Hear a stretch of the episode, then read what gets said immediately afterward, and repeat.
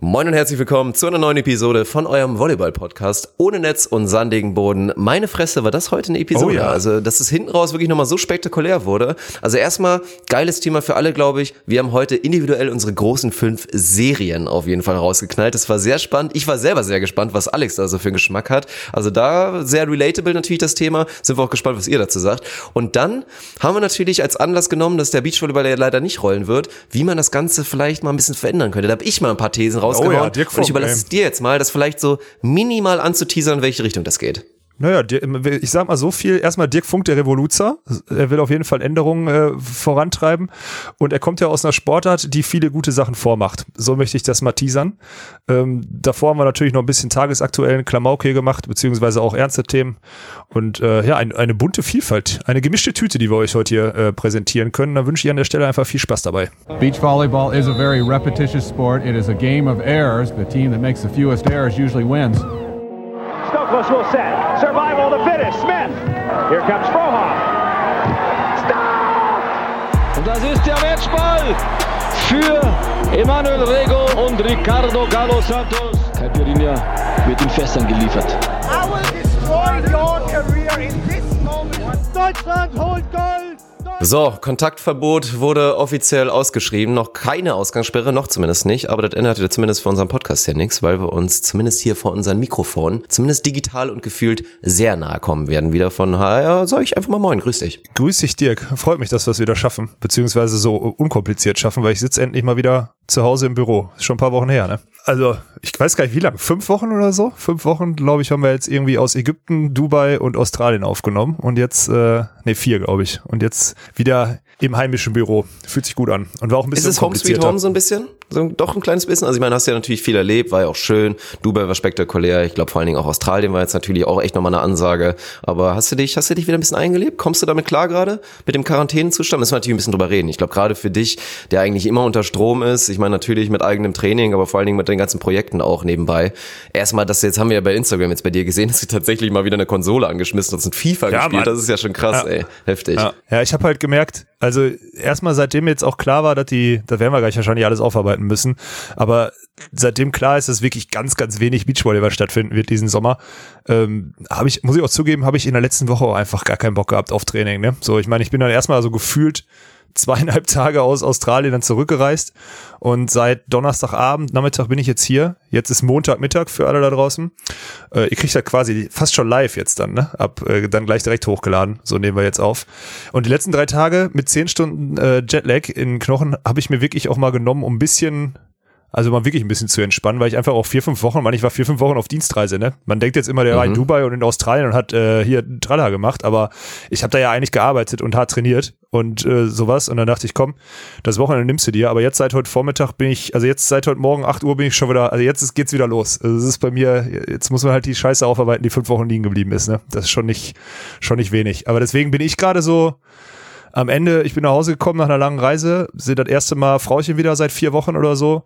Und deswegen ist bei mir dieses, dieser Quarantänezustand auch noch gar nicht, oder ja, diese, also diese sozialen Einschränkungen, die man hat, eigentlich noch gar nicht so aufgetreten, muss ich zugeben. Ist das bei dir, bei dir da auch nicht, oder? Ich meine, du bist ja, jetzt auch nicht so sowieso einer. nicht. Also ganz Ja. ehrlich, das war eigentlich jetzt hier die letzten Tage relativ idyllisch, das Dorfleben. Also wenn man mal kurz ausblenden würde, dass halt parallel die Pandemie läuft und in vielen Bereichen vielleicht auch ein bisschen mehr Stress ist und die Leute da schon ängstlich herumlaufen. Hier auf dem Dorf, Digga, ohne Scheiß. Also ist ja jetzt schon, kurzzeitig hatten wir Frühlingseinbruch und da gab es schon mal so einen Spaziergang Jo. bei 17, 18 Grad Sonne, wo ich kurz davor war, OKF durchzuziehen und mal schon ein bisschen wieder am Tank zu arbeiten. Aber nicht im Dorf, aber nicht im Dorf. Erst draußen Ja, wieder. okay, Komm, gut, das hattest du versprochen. Jetzt, ja, werde ich mir jetzt angewöhnen, dass ich nicht mehr im Dorf überkörperfrei und in meiner kleinsten Shortshorts rumlaufe. Aber so ist es halt. Jetzt ist wieder ein bisschen kühler geworden, aber trotzdem ist ja strahlender Sonnenschein seit Tagen und es macht wirklich Spaß. Und gerade auch der Faktor, dass jetzt selbst auf den Feldwegen und auf den Wiesen weniger Leute oder im Wald weniger Leute am Start sind, im Wald sowieso keine Leute, ja, ist das eigentlich relativ idyllisch gewesen, so das Leben. Und ich meine, das ist ja auch am Ende des Tages, wie gesagt, wir haben ja auch ein bisschen Kritik geerntet für die letzte Episode mit ein, zwei Aussagen, vor allen Dingen mit deiner steilen These, mit lass uns doch alle ins Gesicht spucken und so weiter.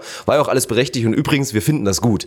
Also erstmal Ja. klar, jede einzelne Aussage dann auch irgendwie isoliert rauszupicken und daran rumzukritisieren, ist sehr einfach eurerseits das zu machen, aber trotzdem ist es super legitim und wenn am Ende eine Diskussion draus wird und vielleicht wieder einer was mitnehmen kann und irgendwie was lernt und ja, kleine Fehler kann man sich auch eingestehen, dass die These von Alex mit Sicherheit nicht stichhaltig war, hatten wir ja auch schon in der Episode besprochen, Ja. aber trotzdem auch einfach mal so ein bisschen überspitzt was rauszuhauen, was für Diskussionsstoff sorgt, ist gut. Ist gut, von daher werden wir das auch weiterhin machen und stecken dann meinetwegen ein kleines bisschen Kritik ein, ist doch alles okay. Aber wenn, es geht ein bisschen zu weit, wenn dann kommt, eigentlich mag ich euch ja, aber jetzt ist Ja, wirklich, genau. also das, das ist dann, dann geht's vielleicht ein bisschen zu weit. So wegen einem so einem Satz, der auch ja noch völlig aus dem Kontext so rausgerissen wurde in dem einen Instagram-Post, den wir da am Dienstag veröffentlicht haben, dann so eine mega Hasstirade loszuschieben, Ja. wie ihr seid für mich als Menschen gestorben. Naja, komm. Und 100 Pro auch wieder Leute runtergeschrieben und kommentiert, die dann noch nicht mal die ganze Episode gehört haben, die sich Ja, dann sicher. leicht gemacht haben, die Natürlich. 55 Sekunden, da, diesen Folgenteaser, den wir ja immer veröffentlichen auf Instagram, für alle, die das noch nicht mitbekommen haben, und das dann zu nehmen. Und das ist natürlich entschieden zu einfach. Also Ja, das ist ist es ja auch. klar. Ich meine, man kennt's von Alex, dass er einfach mal ein paar Dinger raushaut. Aber wie gesagt, ey, wenn es am Ende dazu führt, dass man da gut drüber diskutiert, dann natürlich auch Fehler auf jeden Fall da mal mit der Lupe draufhält und dann am Ende wieder alle irgendwie ein bisschen was dazugelernt haben. Wie gesagt, das ist super und finden wir gut. Aber dann lass uns da dahingehend mal ein Update jetzt. Äh, Hat sich deine Meinung, ich meine, für dein, das muss man dazu sagen, dein Leben verändert sich ja nicht so groß wie von ja, wahrscheinlich achten, also wahrscheinlich allen anderen Menschen. Also du bist halt in deiner, in deinem Dorf, du kannst alles von zu Hause arbeiten, alles, was von dir irgendwie an Content kommt, läuft über aus deinem Wohnzimmer raus. Und dadurch ist es für dich ja eigentlich die vermeintlich geringste Einschränkung, wenn du jetzt weiter raus darfst und so, die es so gibt. Ne? Aber wie, hast du eine Meinung zu der ganzen Thematik? Wie würdest du, bist du gerade eher, wir haben jetzt auch wieder eine Woche nicht gesprochen, bist du gerade eher so, dass du sagst, ey, es hätte schon längst hier so eine Ausgangssperre kommen müssen oder so? Wie bist du da gerade eingestellt? Bist du, hast du da eine Meinung oder? Ja, ich glaube, es läuft leider darauf hinaus, dass wie immer einfach zu viele Leute zu dumm sind und ich deswegen inzwischen eigentlich finde, dass eine Ausgangssperre sogar angebracht wäre tatsächlich. Also ich hätte da Ja. gut mit leben können, wenn Angie sich dahingestellt hätte und gesagt hätte, so, Ausgangssperre und wirklich nur noch für Notfälle oder für Arbeit oder natürlich für Leute, die ins Krankenhaus müssen und so weiter oder dringende Einkäufe, dringende Gänge zur Apotheke, dass das erlaubt ist, aber dass man beim Rest sagt Schluss, weil ich habe es ja, ich habe es ja auch erlebt, ich habe ja in dem Sinne auch gesündigt. Ich war letzte Woche einmal beim beim Kumpel, den ich lange nicht mehr gesehen hatte, war ich in Köln. Natürlich haben wir nicht viel gemacht, wir haben dann der Bude rumgehangen und theoretisch klar hätte ich mich dann bei ihm anstecken können, war dann vielleicht auch wieder minimal verantwortungslos, weil ich nicht wusste, wie bei ihm die Lage sind. Dann haben wir uns dann einen schönen Tag gemacht, haben ein paar Bierchen getrunken und waren auch einmal kurz natürlich bei strahlendem Sonnenschein und 17 Grad waren wir kurz mal auf der Wiese irgendwo in Köln, haben uns da isoliert irgendwo hingesetzt, waren aber auch im groben Bereich, das war jetzt so ein Park, wo auch ein Basketballkorb war und es war in dem Sinne halt schon schre- erschreckend zu sehen und ich glaube, das können viele in den Großstädten und vor allen Dingen auch in Köln bestätigen. Ich habe auch gehört, Erfahrungsberichte, der Aachener Weiher, klassischer Spot, war einfach full, komplett voll, die Cafés waren alle full und das geht natürlich nicht und zu viele Leute checken es halt wirklich nicht, dass das normale Leben nicht ganz normal weitergehen kann. Es gibt, wie gesagt, ich bin persönlich bei meiner privaten Meinung immer noch ein bisschen anders aufgestellt. Ich meine, viele Leute vergessen ja auch, dass es nach wie vor in Ordnung ist, mal rauszugehen, mal spazieren zu gehen, vielleicht sogar laufen zu gehen, dass das auch theoretisch gerade sowas wie Laufen gehen komplett gefahrenlos ist, außer du begegnest Richtig. wirklich einem, der dir während des Laufen wirklich so ins Gesicht spuckt, zielsicher in deinen Rachen, dass du dich dabei anstecken kannst, aber ansonsten kann da nichts passieren. Das vergessen, glaube ich, auch ein paar Leute, die jetzt wirklich sagen, Lockdown, ich gehe in meinen Atombunker und schließe mich da ein, aber ja, zu viele Leute sind zu dumm, wie gesagt, der Freiplatz war komplett voll mit Jugendlichen, die da genossen haben, dass sie keine Schule mehr haben, viel zu viele auch Studenten machen jetzt auf Highlife und gehen trotzdem raus. Und ja, da bin ich schon der Meinung, wie gesagt, es ist nach wie vor, um es nochmal zu penetrieren, das Wichtigste ist natürlich ahead of the curve zu bleiben, das Ganze zu kontrollieren, den Ausbruch zu kontrollieren, den Ausbruch kannst du nicht verhindern, aber wir können ihn kontrollieren und damit natürlich die Krankenhäuser gut arbeiten können, darf eben genau nicht das passieren, weil du meintest, dass alle jungen Leute sich anstecken, auch nach wie vor natürlich, dass wahrscheinlich ein Großteil, 80 bis 90 Prozent, mehr oder weniger keine oder nur leichte Symptome in diesem Alltagssegment haben, was Alex da meinte in seiner steilen These. Trotzdem können wir es nicht machen. Von daher, ich finde es vernünftig und ein bisschen aufpassen müssen wir alle und vor allen Dingen halt dieses Signalwirkende. Man selber muss es halt richtig machen, weil es gibt auf jeden Fall für einen selber, der ein bisschen vernünftiger ist, gibt es halt noch zehn Idioten, die es nicht mitbekommen und da hast du halt auch ein bisschen Außenwirkung. Das, das finde ich schon in Ordnung. Ja, kann ich so nachvollziehen. Dann. Ich finde es halt krass, also seitdem ich jetzt hier bin, muss ich sagen, ich habe das auch gestern schon auf Instagram so geschrieben, ich habe das ja jetzt zwei, drei Tage mal beobachtet. Ähm, das ist eigentlich ganz entscheidend. Also so wie die Leute es jetzt mal, jetzt kam ja diese, jetzt kam ja diese, dieser, diese Ansage gestern noch, dass man nur zu zweit und sonstiges, ich muss ehrlich sagen, genauso habe ich das jetzt hier, auch seitdem ich wieder in Deutschland bin, erlebt. Dass das letzte Ja. Woche anders war, weil das erste Mal im Jahr irgendwie 20 Grad sind und die Leute denken, geil.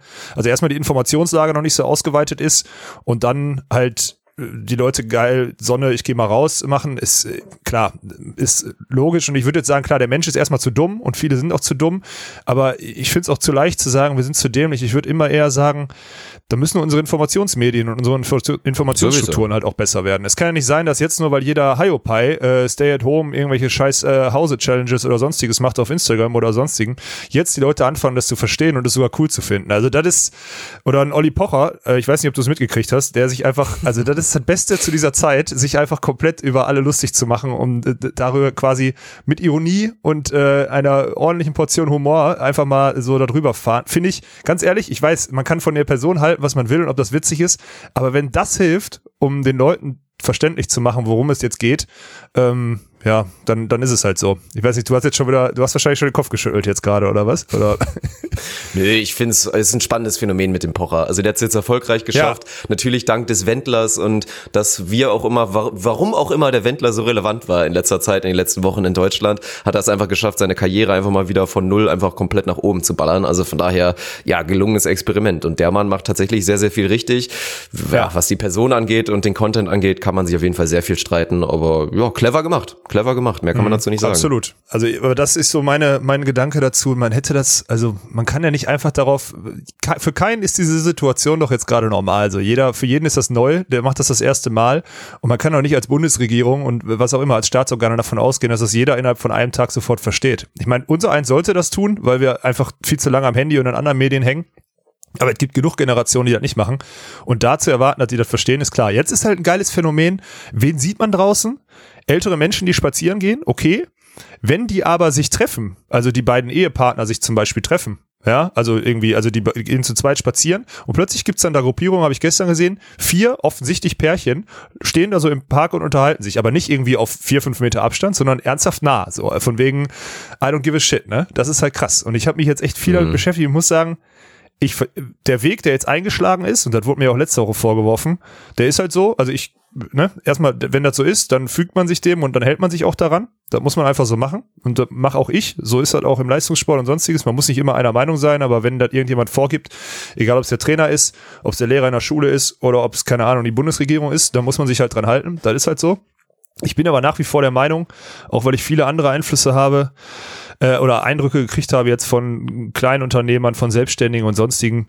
Ich sag nach wie vor, äh, Aufwand und Ertrag stehen in keinem Verhältnis. Das klingt jetzt wieder total hart, aber ich habe auch schon mit, mit einem Virologen-Typen gesprochen, der meinte, am Ende des Jahres 2020 sind genauso viele Leute tot, mit oder ohne Corona, weil die Leute, die dann daran sterben werden, wahrscheinlich in dem Jahr eh äh, an irgendwas gestorben werden, so in die Richtung. Also die These hat der zum Beispiel aufgestellt. Ich will mich jetzt nicht nur daran festhalten, aber ich sage nach wie vor, auf der anderen Seite liegt einfach vielleicht die ganze Weltwirtschaft brach und äh, ich weiß nicht, wie viele Millionen Menschen werden jetzt in, nächsten, in nächster Zeit arbeitslos oder haben Existenzängste. Und was ist das Schlimmste, was es gibt? Existenzängste, meiner Meinung nach. So. Also klar, außer eine schwere Krankheit, die geht natürlich drüber. Aber ich bin immer noch, also ich sag's hier jetzt, das ist wieder so Real Talk und ich tue jetzt gerade so, als würden wir uns nur alleine unterhalten und ist wieder total dumm von mir, weil Tausende zuhören. Aber meiner Meinung nach, also mein Herz sagt mir, dass das nicht im richtigen Verhältnis steht. Das ist mein, das ist das, was mein Herz sagt. Mein Verstand sagt dann, ey, du hältst dich jetzt daran, was andere Leute vorgeben, und das ist nun mal so. Aber mein Herz sagt, das stimmt nicht.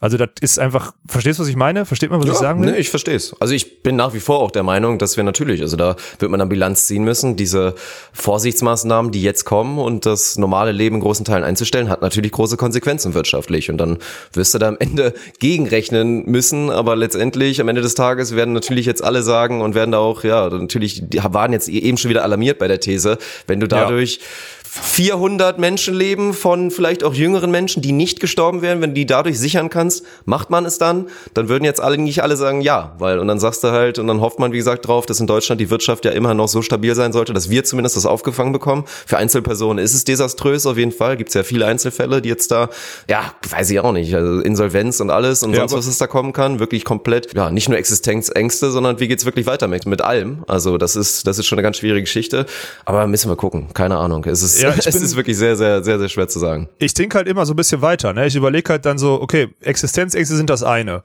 Was passiert? der Mensch, der wird aggressiv, vielleicht wird er kriminell aus Verzweiflung. Er fängt an zu klauen, er kommt in den Knast oder was auch immer. Oder er fängt an zu, er, er, er nimmt Drogen, wird depressiv und stürzt sich von der Brücke. Ey, wenn wir jetzt am Ende dadurch 500 junge Menschenleben oder was auch immer retten und 1000 alte, ja, die vielleicht dieses Jahr eh gestorben wären irgendwann, ja, und in den nächsten zwei Jahren sterben, wird aber die Suizidrate multipliziert sich, weil die Leute einfach völlig verzweifelt sind, weil sie wirtschaftlich nicht in der Lage sind, in dieser Gesellschaft zu überleben. Ja, dann muss, die Rechnung macht halt wahrscheinlich am Ende wieder keiner auf. Und das sind so Gedanken, Gedanken, die ich mir gerade mache. Und deswegen, ich, ich bin nach wie vor, das ist nur mein, mein, mein, mein, irgendwie sagt was in mir drin, dass da Aufwand und Ertrag in keinem Verhältnis stehen. So. das ist total krass. Verstehst du, was ich meine? Also dieser Rattenschwanz Ja. zu sagen, ey, die Leute, die bringen sich vielleicht um oder jetzt liest du nach fünf Tagen, wo Leute zu Hause sind und da sind Menschen, die zusammen wohnen, liest du, die Quote der häuslichen Gewalt ist schon hochgegangen nach fünf Tagen. Die Leute sollten sich als, äh, sowieso mal überlegen, ob das sinnvoll ist, dass die zusammen wohnen. Ja, nach fünf Ja gut, Tagen für manche Leute ist es natürlich extrem, wenn man auf einmal wirklich nur noch aufeinander hockt, da kann das Ja. schon mal passieren. Dann, dann rutscht das Händler mal aus. Also nein, natürlich Ja. nicht. Ja, es ist, es ist schon krass. Aber zu diesen Zeiten möchte ich an der Stelle einen, wirklich einen riesen Shoutout an alle geben, die sich gerade das erste Mal bei Facebook bemühen, irgendwie ein bisschen Content zu streuen oder so und ihre, ihre Meinung zu äußern. Weil, was, also wirklich, was beschäftigt mich am, oder belustigt mich am meisten nach Olli Pocher? Facebook. 45-jährige, 45-jährige Facebook-Jungfrauen, die irgendwelche Panikmacher-Artikel teilen und die unter irgendwelche, irgendwelche Meinungen oder so drunter hauen und die Leute beschimpfen sich aufs Übelste. Ich find's so geil. Ich könnte Stunden, ich bin, dieses Wochenende war ich länger bei Facebook, als ich in den letzten drei Jahren zusammen war, glaube ich. Es ist überragend, Dirk. Wirklich. Also ich weiß nicht, ob du das noch, kon konsumierst du das auch? Bitte mach Nee, es nee, mal. nee, das gebe ich mir Bitte. nicht. Das gebe Doch, mach ich hab's- das mal bitte. Ich hab's teilweise so ein bisschen, ich gucke ja ab und zu noch mal, leider bin ich ja noch ein bisschen in der Pflicht, zumindest ab und zu mal Facebook zu checken und da in meiner eigenen Timeline sehe ich dann mal kurz, dass dann wieder natürlich da Brandreden gehalten werden und da Leute auf einmal natürlich sich auch, aber es ist ja okay, am Ende des Tages soll jeder seine Meinung präsentieren, weil das ist ja immer so. Meinungen enden am Ende, am Ende immer irgendwie im, im Diskurs, das ist ja gut und am Ende, wenn dann jemand, sei es dann exposed wird, dass er da einen noch Fake-Experte macht oder was auch immer, dann ist ja am Ende des Tages alles positiv. Unterhaltsam ist es in jedem Fall und keine Ahnung. Letztes Statement, bevor ich auch gleich mal ein bisschen klamaukig da werden will und, und mal zum Thema gehe, was Svenny auf jeden Fall betreffen wird, will ich nochmal Okay. sagen. Also ich finde es in dem Sinne wirklich jetzt vernünftig nochmal zu sagen, weil wir, ist halt schwer zu sagen und frag auch die Virologen und alles, die haben dann grobe Statistiken und grobe Pinis weitergeht, aber wir sind ja aktuell noch in der Phase, was glaube ich auch viele vergessen. Alle denken jetzt, okay, wir reißen uns jetzt vier, sechs Wochen zusammen, oder nicht alle, aber viele Nee. denken, wir reißen uns vier bis sechs Wochen zusammen, dann haben wir es geschafft, dann haben wir es besiegt und dann geht das normale Leben endlich wieder weiter und wir können uns auf die Schulter klopfen und so ist es ja. Aber nein, natürlich nicht. Wie gesagt, du kannst das Virus nicht aufhalten, du kannst es nur eindämmen und wir entschleunigen das Ganze ja gerade, was tendenziell vielleicht sogar eher noch dazu führt, dass sich das Ganze verlagern wird, nach hinten verlagern wird und bis, wie Jo. gesagt, in den späten Sommer, bis in den Winter reingeht, vielleicht auch bis in 2021. Also es wird halt eh spannend. Was, wie lange ist dieser Quarantänestatus, wie lange geht er weiter? Vielleicht, und dann wird es auch nochmal spannend gesellschaftlich, wie es dann wirklich entwickelt. Aktuell, paar Leute, ganz ehrlich, feiern's, dass sie mehr Zeit für sich haben, feiern's auch, dass sie Zeit für Projekte haben, dass sie mehr wieder lesen können. Einige engagieren sich jetzt und machen sonst was und wollen nach außen hin irgendwas Gutes machen. Alles schön und gut, aber wie ist es, wenn in einem halben Jahr einfach noch genau das gleiche ist? Nach wie vor Ausgangssperre vielleicht herrscht, Kontaktsperre und ja, alles nach wie vor lahmgelegt wird. Und dann wird spannend, aber deswegen, gerade finde ich es vernünftig, weil wir wissen noch nicht, wie sich die Kurve entwickelt. Weil theoretisch, man versucht es einzudämmen und dass die Rate auch runtergeht, was natürlich nicht möglich ist, weil das Ganze ist ja immer exponentiell. Am Anfang hat's einer, dann haben's zwei und statt einem, der rumläuft und Leute einstecken kann, sind's auf einmal zwei. Jetzt sind's schon im fünfstelligen Bereich Leute und es wird ja immer mehr. Immer mehr Leute, die potenziell und auch die versteckten Rate, klar, es geht darum, die möglichst schnell zu behandeln, Quarantäne zu schicken, damit genau das nicht passiert. Aber am Ende des Tages laufen in Deutschland auch Tausende immer noch rum, die noch nicht diagnostiziert sind. Das Ganze Ja, natürlich, natürlich. weiter verbreiten und exponentiell. Ich muss nicht weiter erklären. Aber dementsprechend wissen wir, glaube ich, einfach noch nicht, was in den nächsten Wochen auf uns zukommen könnte. Deswegen jetzt die Maßnahmen zu ergreifen, bis wirklich Diagnostik so ran vorangeschritten ist, dass man mit Sicherheit sagen kann, okay, wir hoffen jetzt mal, dass diese versteckte Rate von Leuten, die rumlaufen, so gering wie möglich ist, ist es erstmal vernünftig, würde ich sagen. Und dann werden wir irgendwann an den Punkt kommen, wo dann auch deine deine Themen und Punkte, glaube ich, wieder sehr, sehr relevant werden und man halt schauen muss, inwiefern man vielleicht der gewisse Bereiche wieder aufmacht, damit normales Leben halt auch wirklich wieder existieren kann. Ja, also ich, äh, vier bis sechs Wochen hast du gerade gesagt, da denken, glaube ich, wirklich viele, das ist halt völliger Quatsch, ne? Also mit der Entscheidung, die wir jetzt getroffen haben, diese, diese Kurve so lang wie möglich zu ziehen, da reden wir nicht von vier bis sechs Wochen, da reden wir wahrscheinlich auch nicht von vier bis sechs Monaten. Ob das dann irgendwann ein bisschen gelockert wird, mag sein, aber am Ende haben wir uns jetzt hier, haben wir uns jetzt hier für eine, für eine ganz, ganz existenzbedrohende, aber auch entspannende Zeit äh, entschieden. Und müssen wir jetzt alle durchziehen. So sieht's aus. Ich bin nur eine Ja. Sache dazu nochmal sagen zu den Diskussionen. Agree to disagree. Finde ich, ist ein wichtiger Punkt. So, man muss nicht immer alle einer Meinung sein. Jeder hat seine Meinung und jeder lässt sich irgendwohin durch irgendwas leiten, durch Gespräche oder sonstiges, vertraut dem einen oder dem anderen mehr. Und dann ist es halt so. Und kein Mensch gerade weiß, was richtig ist. Niemand. Man weiß, dass es ein paar Länder gibt, die es besser machen, So, Singapur habe ich gelesen, macht's richtig gut, Japan macht's richtig gut.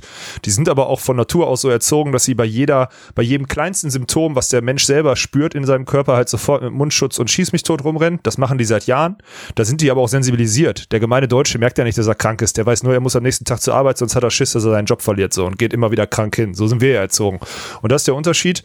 Und am Ende, ey, akzeptiert, da ihr nicht einer Meinung seid und, äh, und argumentiert sauber, das ist das Einzige. Oder lasst es, dann habe ich noch mehr Spaß auf Facebook, eins von beiden. Aber das wäre nur so mein, mein abschließender Punkt zu der Thematik. Und jetzt wolltest du ja, Klamauk ist halt auch krass. Also ich wollte noch Klamauk machen, aber das ist halt wirklich auch der Punkt. Ne? Wir, wir lachen immer aus der Ferne drüber, auch über die Asiaten, die dann alle so immer mit Mundschutz rumlaufen. Und am Ende des Tages kommt dann auch natürlich wieder hier Ehrenmann Drosten, der dann auch selber sagt, ja, das ist an sich eine super Sache. Und er hat auch direkt selber gesagt, in Deutschland ist es einfach nicht möglich. Also klar, du müsstest auch erstmal irgendwo halt die 85 Millionen Dinger bekommen, damit jeder so ein Ding hat. Aber jo. es funktioniert halt nur, wenn alle mitmachen. Und in Deutschland sind wir alle so weit davon entfernt, selbst mit Public Service Announcement und jeder kriegt per Post so ein Ding geschickt, was natürlich ein logistischer Aufwand wäre, der kaum tragbar ist. Aber dann würde es funktionieren. Und es geht halt einfach nicht, weil wir gesellschaftlich nicht darauf vorbereitet sind oder wir das für fremd halten. Dieses Mal läuft alles mit so maskiert rum. Was an sich eine, eine gute Maßnahme Maßnahme gewesen wäre. Aber ich will jetzt mal langsam in den Klamauk kommen und ich frage mich jetzt wirklich, was wichtig ist. Also gut, Svenny ist noch nicht betroffen, weil der ist ja noch nicht wieder in Deutschland. Aber was machen jetzt eigentlich Single-Leute? Was machen jetzt eigentlich Singles? Das ja, ist jetzt ja Frage. komplett Flaute. Ja. Also hier Tinder, was eigentlich mit Tinder? Ist das jetzt noch erlaubt? Das geht ja doch jetzt auch nicht, oder? Also sollte Svenedick bald wieder nach Deutschland kommen, da muss er mal schauen. Vielleicht muss er sich doch noch mal spontan eine, die vielleicht schon getestet wurde, mal als so Kurzzeitfreundin nehmen, weil ansonsten wird langweilig, oder? Gute Frage.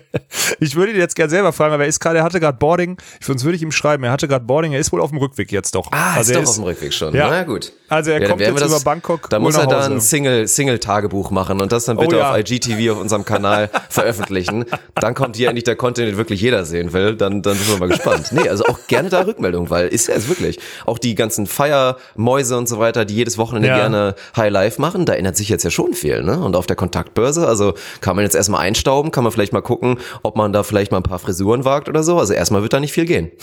ja, stimmt, ey, krass. Ja, da habe ich noch gar nicht drüber nachgedacht. Ich meine, für mich ist ja, du kennst ja meine sozialen Kontakte, die sind da eh gleich null. So, ich meine, über den Winter habe ich gesehen, dich, Ernie, Umberto, Sven, die Trainer, Sinja und Kim so. Das war, ne? Und meine Freundin, wenn die mal zu Hause war und ich arbeite. So, mehr, mehr, mehr gibt's ja bei mir nicht. Also für mich ist der Verzicht echt, echt gering. So, ich habe mir jetzt meine, ich habe mir jetzt mein Gym hier reingelegt. Ich habe ein paar Eisen aus meinem, meinem Fitnessstudio geil, geholt. So. Ja. ja, ey, ich kann hier, ich habe hier bis 160 Kilo, ich kann ja, hier Vollgas cool. geben. Ne? Also ich kann machen, was ich für die mich bin null eingeschränkt. Sich. Ja, ich muss halt, ich muss halt für die für die Heavy Dinger muss ich halt in, in wirklich in die Garage gehen, weil sonst ist das geht nicht. Ey, ich kann hier nicht umsetzen, machen und sonstiges. Jetzt machst du mal einen Durchbruch Kilo. nach unten. Ey, wolltet ihr nicht eh so nett haben und dann bam, ja. bist du auf einmal im Wohnzimmer. Dann ja, und, und, unter mir wohnt auch noch so eine ältere Dame, die wahrscheinlich völlig in der Risikogruppe ist. Ey, das kann ich nicht machen. Ne? Da wäre fatal. Nee, da gehe ich schön in, in, eine, in eine Garage dann, dann trage ich mir das Zeug immer runter. Übrigens unterschätzt, ey, mit so 20 Kilo Scheiben links und rechts geht mal so drei Stockwerke hoch und runter. Das ist anstrengend, ey. Natürlich. Hier. Ja. Das ist auch sogar für Ey, die Beine die richtig geil Dinge. aktivierend. Ja, es sind die so. kleinen Dinge, weil was ich jetzt ja auch wieder merke, halt ohne Scheiß deswegen, ey, das ist eh was, das muss jeder, der wirklich viel am Schreibtisch ist, braucht das, Mann. Ich bin so krass überzeugt davon, von diesem Standing Desk Ding und gestern ja auch ja, wieder, ich hatte gestern langen Stream, übrigens an der Stelle, ihr könnt da gerne nochmal reinschauen auf Twitch. Es gibt wie gesagt die VOD-Funktion, ja, das. dass ihr das Ganze im Real Life reinschauen könnt und wir hatten gestern wirklich einen geilen Allgemeinwissen-Quizabend. Alex hätte eigentlich auch mitgemacht, er hat ja. leider nur nicht genug Zeit, weil da musste man sich schon echt vier, fünf Stunden committen, damit man da potenziell bis zum Finale durchhält. Am Ende haben wir sechs Stunden gestreamt, aber es war sehr, sehr unterhaltsam. Also 16 Leute, die sich im Single-Outbaum da bekämpft haben. Niklas Rudolf hat auch mitgemacht. Also jeder, der Stark. gucken will, wie Niklas Rudolf sich geschlagen hat. Ich werde es nicht verraten, der musste auf jeden Fall auch reinschauen. Und das war auf jeden Fall ein Riesenfest. Und da sechs Stunden war halt bei mir wieder im Stehen. Im Stehen-Stream ist halt eine geile Geschichte. Und selbst das, deswegen, das, was du gerade meinst, ist eh top. Also so ein bisschen so Farmers Walk in Light, aber halt trotzdem ja, mit Zusatzgewicht so rumlaufen, ist eh eine richtig geile Geschichte, sehr, sehr gesund. Aber halt einfach schon dieser simple Unterschied. Statt sechs Stunden auf seinem, auf seinem faulen Fleisch zu sitzen, einfach mal zu stehen. Das macht ja. wirklich einen riesen Unterschied. Und ich fühle mich Aber einfach seit langem schon wesentlich vitaler, weil ich jetzt einfach etliche Stunden am Tag, teilweise bis zu zwölf, weil ich dann auch noch am, im Stehen die ganze Zeit arbeite, einfach stehe und ich sitze. Ja, aber das ist krass. Aber kannst du, kannst, aber du stehst ja dann nicht komplett die ganze Zeit ruhig, sondern du machst ja, du nee, interagierst ja, du gehst ja, ja, ja, du zappelst ja eh Zeit, immer. Ja. ja. stimmt. Ja, dann geht's. Weil nur stehen krieg ich halt, vor allem habe ich auch so eine Beinlängendifferenz, ey, da, um in meinen X-Bein nur stehen kriege ich auch zu viel, ne? Das kann ich auch nicht mhm. Machen. Aber du hast recht, stehen, das ist schon, das ist ein Tipp vom Profi. Stehen ist besser als sitzen, Freunde. Ja, aber Standing, das ist einfach Ehre. Also da müssen wir auch Ja, noch mal, ist keine es. Ahnung, da müssen wir, Ja. müssen wir ein Sponsoring mal machen und dann irgendwie mal einen Code raushauen für die Leute hier, weil ohne Scheiß, wird genug geben und jetzt auch Ja. in der Phase natürlich, alle werden jetzt hier irgendwo rumsitzen am, am Laptop, am Schreibtisch oder eh die, die dann in dem Bereich arbeiten. Also wir hatten uns ja auch schon mit den, mit den Leuten von Connector damals unterhalten, die waren ja eh schon natürlich proaktiv und hat jeder Standing Desk, da hat jeder sogar so ein kleines Fahrrad in seinem Büro stehen und so. Das ist Jo. natürlich super vorbildlich, aber gerade für Homeoffice, für viele, die sich das zu Hause eingerichtet haben, würde ich mal behaupten, dass die allerwenigsten, also prozentual, ganz ehrlich, auch von unseren ganzen Hörern, wie viele haben da ein Standing Desk zu Hause stehen? Ein Prozent? Kaum einer, ja, ja, auf jeden Weniger? Fall. Denke ich Keine auch. Ahnung. Ja. Und das ist einfach Ja. eine gute Sache. Also stehe ich wirklich komplett hinter mit allem, was ich habe. Ja, vor allem, wenn ich dann, also die ganzen Story-Markierungen, die wir immer kriegen, das sind immer irgendwelche Leute, die, keine Ahnung, fürs Abi lernen im Bett oder so. Alter, hast du im Bett gelernt früher? Habt ihr gar keinen ich Schreibtisch habe eh erstmal wenig gelernt, aber mit Sicherheit Ja. nicht im Bett. Nee, Mann. Also im Bett habe ich auch Sachen gelernt, aber definitiv nicht für die Schule, Mann. Es gibt aber so Bettmenschen, ne? Das ist mal dieses Ding. Vielleicht auch Leute, die wirklich dann immer so ihr kleines Jugendzimmer haben und da dann auch lange geblieben sind oder so ein kleines Mini-WG-Zimmer, wo du dann eh nichts anderes hast außer einem Bett. Die leben aber- wirklich in ihrem Bett. Das ist so krass. Die zocken in ihrem Bett, was ich auch nie konnte. Irgendwie Playstation spielen, im Liegen, im Bett, gegen nie, im Bett lernen. Also ich schlafe im Bett und habe relativ selten eine Generalversammlung, aber, Ja, genau. So sieht's aus. Aber guckst ansonsten, Fernseher? ansonsten wird da nicht viel gemacht. Habt ihr einen Fernseher im Schlafzimmer? Also ich guck, ich kann Nein, auch verstehen, nein, dass man nein. vielleicht mal abends irgendwie so noch mal kurz äh, Fernsehen nimmt. Das finde ich noch okay, aber alles andere passiert nicht im Bett, ne? Hier, Frauchen findet es auch geil, so Kaffee im Bett zu trinken morgens oder so. Oh, ne? nee. Krieg ich Nee, nee, einen am Rappel, Alter. Ich meine, ich weiß, dass sie das möchte und gerne macht und wenn ich dann schon stehe, ich kann ihr auch gerne einen Kaffee dann als alles kein Thema, aber ich kann halt nicht nachvollziehen, dass sowas geil ist, ne? Ich, Bett Mhm. ist wirklich für mich so eine Bett ist ja auch eine Bestrafung. Du gehst da ja hin, weil du jetzt acht Stunden die Augen zu hast und nichts machen kannst. So fühlt sich das für mich immer an. Deswegen ist also gerade jetzt auch immer noch, die neue Matratze ist immer noch appreciated. Also Ja, okay. alle auch mal eine Chance als Projekt. Ihr habt jetzt gerade Zeit, kümmert euch mal drum, wie gesagt, um das Thema eine neue Matratze. Wir haben jetzt noch keinen Matratzensponsor. Ich würde jetzt gerne vorstellen, dass wir hier unseren neuen haben und ich vielleicht demnächst auch nochmal wieder neu bekomme. Aber wie gesagt, wer seit, wer seit sechs, sieben Jahren auf seiner ollen durchgelegenen Matratze rumliegt, das könnt ihr euch auch nochmal als Projekt nehmen, da vielleicht nochmal auszusortieren. Weil dann freut man sich ja vielleicht auch eher mal, dass man die Augen zumachen kann. Aber ich bin, ich bin auch so ein Nachtmensch, Mann. Ich bin einfach gerne lang wach. Es fühlt sich immer wie so eine kleine Bestrafung an, dass man dann jetzt Ja, doch langsam so. vernünftig sein muss und ins Bett gehen muss und nicht irgendwie Ja. noch entweder weiter produktiv ist mit irgendwas oder ein bisschen Spaß hat bei, keine Ahnung, Ja. YouTube, Twitch, was auch immer. Das ist immer ein bisschen schade, ja. Ja, so, dann sind wir uns doch wenigstens einig. Ja, schön. Ja. Und jetzt nehmen wir die nicht vorhandene Überleitung zu dem einen großen Thema, was wir uns hier heute natürlich genommen haben, aber was natürlich auch akut ist, weil ist ja inzwischen alles bestätigt. Techniker Beach Tour abgesagt, World Tour wird auch nicht viel gehen, Olympia gehen wir nach wie vor davon aus, dass das auch nichts wird. Foreman Ja, unser übrigens, ne? Das ist interessant, warum? Ja, also was da jetzt gerade bei den Olympischen Spielen abgeht, ich weiß nicht, ob du da so drin bist, ich kriege halt auch diese ganzen Infos vom DOSB, ne? Ich kann die ja, also aktuell, heute Morgen hat zum Beispiel äh, Kanada entschieden, dass sie ihre Athleten nicht zu den Olympischen Spielen schicken werden. Also was am Ende jetzt passiert, IOC hat ein bisschen versucht, also sagen wir mal so, die, Die haben machen Milchmädchenrechnung und tun so, ja, Genau. wir wollen es eigentlich stattfinden lassen und es wird jetzt Genau. so kommen, dass die einzelnen Nationen dafür sorgen, dass es auf jeden Fall nicht stattfinden wird. Genau so sieht's nämlich aus. Und da Ja. finde ich, möchte ich an der Stelle einmal Max Hartung, der Athleten-Deutschland-Vertreter, hat am Wochenende im Sportstudio gesagt, dass er an den Olympischen Spielen, sollten sie wie geplant stattfinden, definitiv nicht teilnehmen wird. Man, handelt, man handelt als Sportler und Vorbild macht nur Sinn, wenn es zum Lösen diverser Kri- Krisen beitragen kann. Der Wettbewerb bringt Sportler jetzt weltweit in ein Dilemma. Wer sich unsolidarisch verhält und weiter trainiert, wird am Ende mit Medaillen belohnt. An der Stelle, äh, Max Hartung, Ehrenmann, besser kann man das Absolut. nicht ausdrücken, weil genau das ist es nämlich. Wer Und jetzt ein trainiert und in drei massivster 31er vom IOSC wieder, also ganz ehrlich, Ja. das überhaupt in die Lage zu bringen, dass einzelne Athleten und vor allen Dingen ja bei Olympia reden wir ja nicht von schwerreichen Menschen. Klar, theoretisch So ist da auch ein Roger, ein Roger Federer, ein Roger Federer, der dann da vielleicht nochmal versucht, Olympiagold zum Ende seiner Karriere zu holen. Klar, da gibt's auch ein paar wenige, die haben ausgesorgt, sind schwerreich, aber Olympioniken sind ja hochprozentig Leute, die noch nicht mal ausgesorgt haben, die für den Sport vielleicht noch nicht mal leben können und die Ja, in genau. diese Lage zu bringen, um, weil es halt natürlich auch wichtig ist, weil es für Sponsoren wichtig ist, ey, eine Medaille holen, wäre für viele so ein Sprung, wo vielleicht der Sport sich doch nochmal gelohnt hat, das ist schon fast, also das ist Untermensch-Aktion, ohne Scheiß. Ja, sehe ich genauso. Also das ist für mich eine absolute, absolut, also das ist einfach nur so schlecht. Da sieht man da, wie kommerz diese, diese Veranstaltung ist, die Olympischen Spiele und was da wieder für Sportpolitiker hinterhängen und da ihre eigenen Interessen durchpeitschen wollen. Natürlich ist da ein großer Logistisch, äh, Logistikaufwand. In Tokio wurden Millionen Übernachtungen schon gebucht und so. Da ist keine Frage. Aber wenn man jetzt auf der Welt so tut, man möchte gerne äh, Gesundheit und was auch immer suggerieren, dann müssen gerade Sportler, die als Role Model da vorangehen, weil wofür sind Sportler da? Die müssen das eigentlich verbreiten und auf eine gesunde Art und Weise authentisch verbreiten äh, mit ihrem Lifestyle.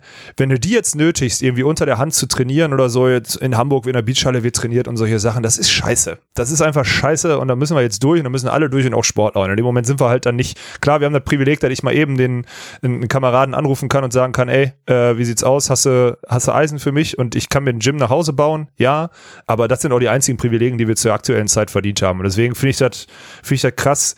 Die deutsche Tour habe ich auch eine Meinung zu, dass das abgesagt wurde. Wann wurde das? Letzten Dienstag oder so wurden die abgesagt. Mhm. Da haben wir uns noch nicht, haben wir noch nicht gehört. Wir haben nur letzte Mal nur ein bisschen spekuliert, dass die abgesagt wird, glaube ich, ne, in der letzten Episode. Ähm, da finde ich halt auch heftig, dass die, also im Nachgang wird das wahrscheinlich die richtige Entscheidung sein, das abgesagt äh, abzusagen und auch dieser, dieser Termin Deutsche Meisterschaften, ob das stattfinden kann im Anfang September, weiß ich nicht, wahrscheinlich ist das ein Event, was sich so oder so trägt und ein bisschen Geld bringt, das mag alles sein.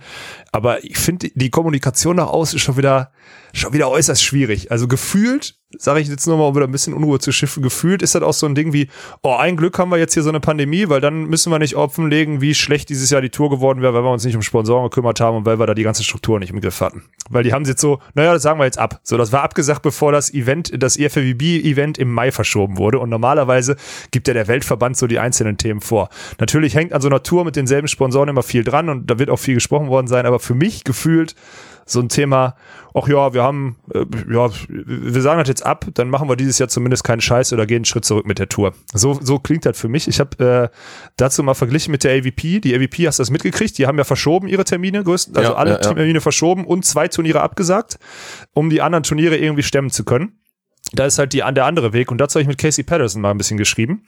Und äh, ich möchte nur einmal, yeah, that's lame, they just gave up. Also ich habe quasi über die deutsche Tour gesprochen und habe gesagt, ey, äh, ja, bei uns haben sie einfach alles abgesagt und dann hat er halt einfach gesagt, ja, das ist einfach, das geht einfach gar nicht, die haben einfach aufgegeben. Und genauso wirkt es auch auf mich. Also die AVP versucht, am Ende glaube ich auch, dass da kein Turnier stattfinden wird und die Deutschen dann am Darum Ende geht's. sagen können, Genau, darum geht's. Also ich glaube, Ja. ohne Scheiß, und das ist jetzt natürlich wieder hart, und die Leute, die jetzt da betroffen sind, die, die Offiziellen, werden sich vom Kopf fassen und jetzt sagen, ey, ernsthaft, ihr nutzt das jetzt wieder als Kritikpunkt. Aber wenn man das Hintergrundwissen hat, was wir natürlich haben durch ein, zwei Quellen, dass da viele Baustellen waren und es eh fraglich gewesen wäre, wie die Tour da jetzt stattgefunden hätte in diesem Jahr, dann kann man da vielleicht schon so leicht Ja. diesen Vorwurf, oder man kann zumindest vermuten, dass da so ein bisschen der leichte Weg genommen wurde, um zu sagen, ja, eigentlich gutes Timing jetzt, wir gehen da jetzt voll rein und sagen, ja, ist jetzt verantwortungslos und das ist so. Also ich glaube auch deswegen fest, ich meine, klar, man spart sich dann auch ein paar logistische Schritte und Arbeit, weil ich gehe fest davon aus, dass die AVP ebenfalls nicht stattfinden wird. Und auch wenn es in dem Sinne gut ist und vielleicht ein Signal ist in Richtung Athleten und auch Fans und allem, man versucht das irgendwie zu stemmen, wenn es geht, genau das zu machen, glaube ich auch, dass sich das in dem Sinne dann trotzdem nicht lohnen wird, weil ich gehe sehr stark davon aus, dass es nicht, dass es nicht klappt, auf gar keinen Fall. Ja, es kann sein, aber die AVP lässt sich zumindest eine Tür offen und ey, mit Amazon als, als äh, Streamer dahinter, zu einer Zeit, wo viele Leute nichts machen können und noch nicht raus dürfen, ist es vielleicht auch ganz smart, eine 2 gegen 2 Sportart irgendwie online zu streamen und die gut zu, äh, und die gut zu produzieren. Also, und dann lässt sich die AVP offen. Die, die, die deutsche Tour hat da, und da sage ich, da sage ich jetzt mal ein Wort, Flexibilität Natürlich hätte es Flexibilität gebraucht, zu sagen, ja, wir können die Events nicht so ausrüsten, äh, ausrichten, wie wir es wollen. Ähm, wir können die Tour nicht komplett so durchspielen, wir können nicht alle acht Events machen und so weiter und so fort. Aber die Flexibilität zu besitzen, zu sagen, ey, wir können im August aber vielleicht, äh, weil wir das dann unseren Athleten zumuten können, äh, vielleicht äh, Sechser, Achter Turniere spielen, die wir online streamen können, allein um dem deutschen Beachvolleyball-Community oder der, oder der europäischen Beachvolleyball-Community oder wem auch immer, ein bisschen Content zur Verfügung zu stellen, den Gedanken aufzuarbeiten, das mit Unternehmen durchzugehen, die auch vorangehen. Ich meine, komm direkt und Techniker, das wollen beides, das will eine hippe Krankenkasse sein, das will, äh, das will ein Innovationspartner sein oder sonstiges. Ja, dann seid ihr mal innovativ, versucht mal irgendwelche Wege zu gehen, wie man das online verbreiten kann. Das muss ja nicht mal im TV sein, wobei die TV-Sportsender einen auch jetzt gerade jedes Produkt abnehmen würden. Und dann lässt man sich dieses Schlupfloch für August, sage ich mal, zumindest nochmal offen.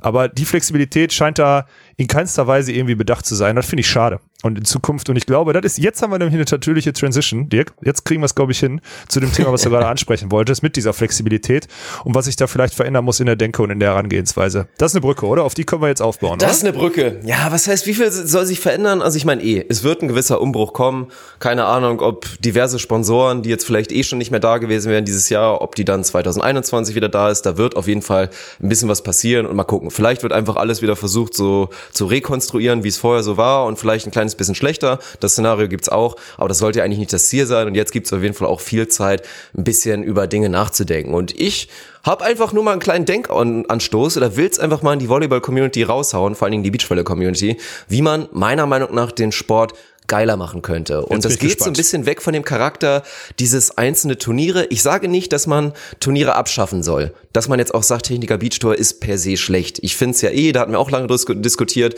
dass man vielleicht eher mal Richtung ja, Einladungsturniere, vielleicht auch immer mehr schaut, dass man nur darüber mal internationale Stars bekommt, um diesen Turniercharakter wirklich maximal geil zu machen. Aber diesen, diese Techniker Beach Tour quasi als Ligabetrieb ist meiner Meinung nach großer Schmutz. Weil für mich eins der größten Probleme, was der Beachvolleyball vor allen Dingen hat, ist halt dieses Ding, dass immer wieder zwar die Tribünen sind voll, klar, weil die Leute, die da irgendwie so im Start sind oder ein bisschen Urlaub machen, die gucken sich das schon mal an, aber hast du irgendwie eine gewisse Identifikation bei einem Großteil der Fans, also kannst du ja selber mal kurz beantworten, aber ich würde mal behaupten, bis auf die Volleyball-Nerds, die halt eh immer am Start sind, 0%. Die Leute, die da irgendwo mal auf dem Marktplatz vorbeischauen, sich auf die Tribüne setzen und sich dann ärgern, weil mal wieder der dritte Aufschlag in Folge ins Ausgegangen ist, die identifizieren sich einfach nicht mit den Sportlern. Und das führt Ja. dazu, dass die Sportler klein gehalten werden, führt dazu, dass die Sportler kämpfen müssen, um überhaupt das professionell zu machen, führt dazu, dass wir auch viele, viele Hobbyathleten da haben, viele Hobbyprofis sozusagen, die auf der deutschen Tour da rumlaufen. Und das finde ich ist etwas, das sollten wir bewusst attackieren und da gucken, dass wir viel mehr Leute wirklich diesen ehrlichen Profi-Status ermöglichen können und da einfach auch mehr Identifikation kommt, mehr Fankultur und alles weitere. Und ich hätte jetzt da so einen Vorschlag, der in die Richtung gehen könnte. Aber sind wir uns einig, oder? Dass das ein Oh, ist? Trommelwirbel. Ah, Das Problem ist auf jeden Fall da. Ich sehe das schon mittlerweile fast gar nicht mehr, weil ich bin ja einer, der jetzt seit zehn Jahren zu den einzelnen Tourstops geht. Und wenn ich nach St. Peter-Ording komme, dann kennen mich da viele, weil die mich seit zehn Jahren da spielen sehen. Ja, das stimmt. Und die Ja. immer zur selben Zeit Urlaub machen. Aber für 90 Prozent der Spieler trifft das, was du gerade gesagt hast, zu 100 Prozent zu. 100 Prozent. Ja, bin ich bei dir. Und was ich geil finden würde, wäre tatsächlich, wie gesagt, ich habe mir jetzt noch keinen, das ist keine 20 Seiten PDF-Datei. Ich habe mir nur quasi ein paar Notes gemacht, würde dir das jetzt mal grob vorstellen und mit dann ausdiskutieren, inwiefern das irgendwie möglich wäre oder auch nicht. Und ganz wichtig, natürlich klar, ich sage jetzt nicht, dass ich einen Vorschlag machen könnte, wie man das logistisch sauber aufbaut, aber es ist nur ein grober Vorschlag, den ich glaube ich geil finde. Und es geht darum, dass wir eigentlich das machen, womit du auch schon mal ein bisschen gespielt hattest, weil theoretisch läuft ja jeder Beachvolleyballer auch für einen Verein auf, der manchmal relativ random ist, manchmal ist es dann halt der der HSV, weil es nicht anders geht. Bei dir ist es dann irgendwie was ist bei dir nochmal? Sorry, ich bin gerade durcheinander gekommen. DJK Tusa Düsseldorf, 06, genau, äh, weil genau, da die Düsseldorf. Verbandlung ist. Theoretisch könnte es auch Witten oder irgendwas sein, aber die Ja. Vereine, da guckt auch niemand drauf, weil es egal ist. Niemand juckt es und es geht jetzt eigentlich wirklich darum, in meiner Welt fände ich es geil, wenn du wirklich eine Beachvolleyball-Liga machst. Und was ist eine Beachvolleyball-Liga? Ähnlich wie eine Bundesliga, Vereine, Mann. Vereine und du würdest irgendwie langsam starten, natürlich mit Vereinen, die es erst erstmal stemmen können, aber du kannst mir auch nicht erzählen, dass die großen Vereine da nicht Kapazitäten zu hätten. Du hast doch eh das Zentrum Hamburg. Was gibt es dann? Es gibt dann den HSV, es gibt HSV Hamburg, für den dann Athleten antreten, es gibt meinetwegen Bayern München dann irgendwo im Süden, es gibt Fortuna, Fortuna Düsseldorf, für die dann zum Beispiel hier Svenny Alex, Daniel und Co. dann auf jeden Fall alle spielen würden. Hertha BSC Berlin, keine Ahnung. Aber ähnlich wie beim Fußball würde es komplette Vereine geben und dann ein Ligabetrieb, in dem die Vereine halt Woche für Woche gegeneinander antreten. Und zwar, was ich ganz geil finde, und da beim tatsächlichen Ablauf würden wir dann so ein bisschen in den, in den Bereich gehen, so ein bisschen wie beim Tischtennis. Weil ich stelle es mir folgendermaßen vor, die Profis, erstmal würdest du denen dann auf, ja, mit, Verhält mit festen Gehaltsstrukturen, würdest du sichern können, dass das quasi schon, ja, Profis sind, aber auch abgeschwächt, weil es auch leistungsmäßig abgeschwächt wäre. Jetzt im Fall von Fortuna Düsseldorf mit euch beiden, ihr werdet dann zum Beispiel das Top-Duo. Das ist ein eins Ja. gesetzte Top-Duo, was sich dann auch Woche für Woche wie beim Tischtennis ähnlich über Kreuz mit der Eins von dem anderen Verein und mit der Zwei von dem anderen Verein dann misst. Und dann gibt's aber auch noch Low-Tier-Profis sozusagen, die unten spielen, wie man es da so sagen würde im Fachbereich, die drei oder die vier, die sich dann auch mit den Leuten drei und vier dann in diesem Ligabetrieb messen. Was natürlich wieder aufmachen würde, du könntest Jugendspieler mit reinbringen, du könntest den Profipool und Leute, die vielleicht das Niveau noch nicht ganz haben, die Möglichkeit geben, sich daran zu trauen, aber in einem professionellen Umfeld, weil wir natürlich von ja hochprofessionellen Vereinen sprechen und so würde das ganze System erstmal erstmal grob laufen. Und dann wäre natürlich der Plan dahinter ganz ehrlich ich gucke jetzt vor allen Dingen auch in den und ich will nicht den Hallenvolleyballsport abschaffen aber ich sehe so viele Vereine in der zweiten Liga und das ist noch ein akutes Thema. Längerfristig soll aufgestockt werden. Die Zweitligavereine sollen in die erste Liga geholt werden. Oha ob das wirklich klappt. Ja, ich sehe da so viele eh. Zweitligavereine die wirklich ohne Inspiration auch so leidend immer wieder oh jetzt müssen wir wieder unsere 300.000 Euro zusammentragen für den Etat Ja. damit wir irgendwie wieder die Saison machen können. Ey wie viele Sponsoren wären da nicht vielleicht mal bereit da reinzugehen in eine neue Sportart, die da wirklich Dynamik mitbringt und wo es geil wäre, mal so einen Verein zu sponsern. Und genau darum geht es. Mit so einem Zweitliga-Etat könntest du dann quasi eine Beachvolleyball-Mannschaft in dem Sinne finanzieren, weil dann wäre für mich auch so, also in dieser perfekten Welt gäbe es halt Gehaltsstrukturen. Ich würde es fast so machen wie bei der NBA, dass es vorher so ein bisschen vorgeben ist, Salary Cap mäßig. Spieler sollen sich trotzdem selber ein bisschen vermarkten können, aber es ist zumindest meins so, Leute, die an vier unten spielen, kriegen dann meinetwegen 1000 Euro im Monat oder so als Gehalt oder ein bisschen weniger, damit die Ja. aber wirklich diesen Profi-Status haben und mit den Leuten in den Verein professionell trainieren können. Dann würde es erstmal basismäßig dazu führen, dass wir nicht acht Profiteams haben, zwölf, Sondern mehr, 14, ja. sondern halt viel, viel mehr. Potenziell, Ja. wir fangen vielleicht mit sechs Vereinen an, aber am Ende sind es acht Vereine, am Ende sind es zehn Vereine in Deutschland, die vier Profiteams stellen. Dann natürlich auch auf weiblicher Seite müssen wir gucken, inwiefern klar, der, die weibliche Seite hinkt einfach ein bisschen hinterher in der Leistungsdichte und in der Professionalität, in der groben Dichte, natürlich nicht in der Spitze, das ist ganz klar. Aber das wäre der erste Entwurf. Und dann bin ich mal gespannt auf deine erste Reaktion, was das angeht, und dann werden wir mal auf die Feinheiten kommen, was ich mir dazu noch gedacht habe. So erstmal, die Reaktion ist erstmal gut, weil die rührt ja daraus, dass du, die Motivation finde ich gut. Die, die Sportart, man hört raus, die Sportart ist nicht da, wo die, so sie deiner Meinung nach sein könnte. Es wird viel zu viel rumgedümpelt. Original mein Ding, unterschreibe ich sofort. Die Thematik mit der, mit der Liga, eine Frage dazu, wird's im Sommer spielen dann, ne? So Mai bis, Mai bis September oder so, oder irgendwie dann, oder Mai bis August, also so die ganz normale Sommersaison, würdest du dann spielen? Ja, das- eigentlich macht das ja das Ding auch auf, dass du das komplett bis in den Winter oder runterziehen zwei, so wie, auch. so wie Also- beim Hockey, so eine Winterliga und eine Sommerliga. Ja, Das also ich so finde schon ohne Scheiß, weil Hallensport ist auch, also kannst du fast bestätigen, Hallensport äh, nah, nähert schon sich einer anderen Sportart, also ein bisschen. Also gerade Ja. auch wegen der ganzen Thermik, wie die Bälle fliegen, da müssen wir mal gucken. Ich würde es vielleicht noch nicht direkt vereinen, also wirklich dann vereinheitlichen, aber eine richtige Sommerliga, die auch ein bisschen gestreckt ist, die dann schön lang ist und auch mit einem Highlight und wo du dann wirklich einen vereinsdeutschen Meister kürst. Und darum geht's. Mhm. Es bringt viele Punkte auch und auch die für die Jugend auch wertvoll wären. Beachvolleyball ist in dem Sinne auch so ein bisschen, klar, es ist ein Teamsport, weil das ein Du, aber du sagst es auch immer, am Ende ist Beachvolleyball ein Individualsport. Ist du versuchst so gut Fall, wie ja. möglich zu werden. Du wechselst deine Partner wie die Frauen, wie Svenny es tut und, und das ist auf jeden Fall, und es ist keine richtige Teamsportart. Und so würde es aber wirklich darum gehen, ein Spieltag läuft dann folgendermaßen ab, du hast erstmal Vereinsdenke, du hast einen Teamgedanken.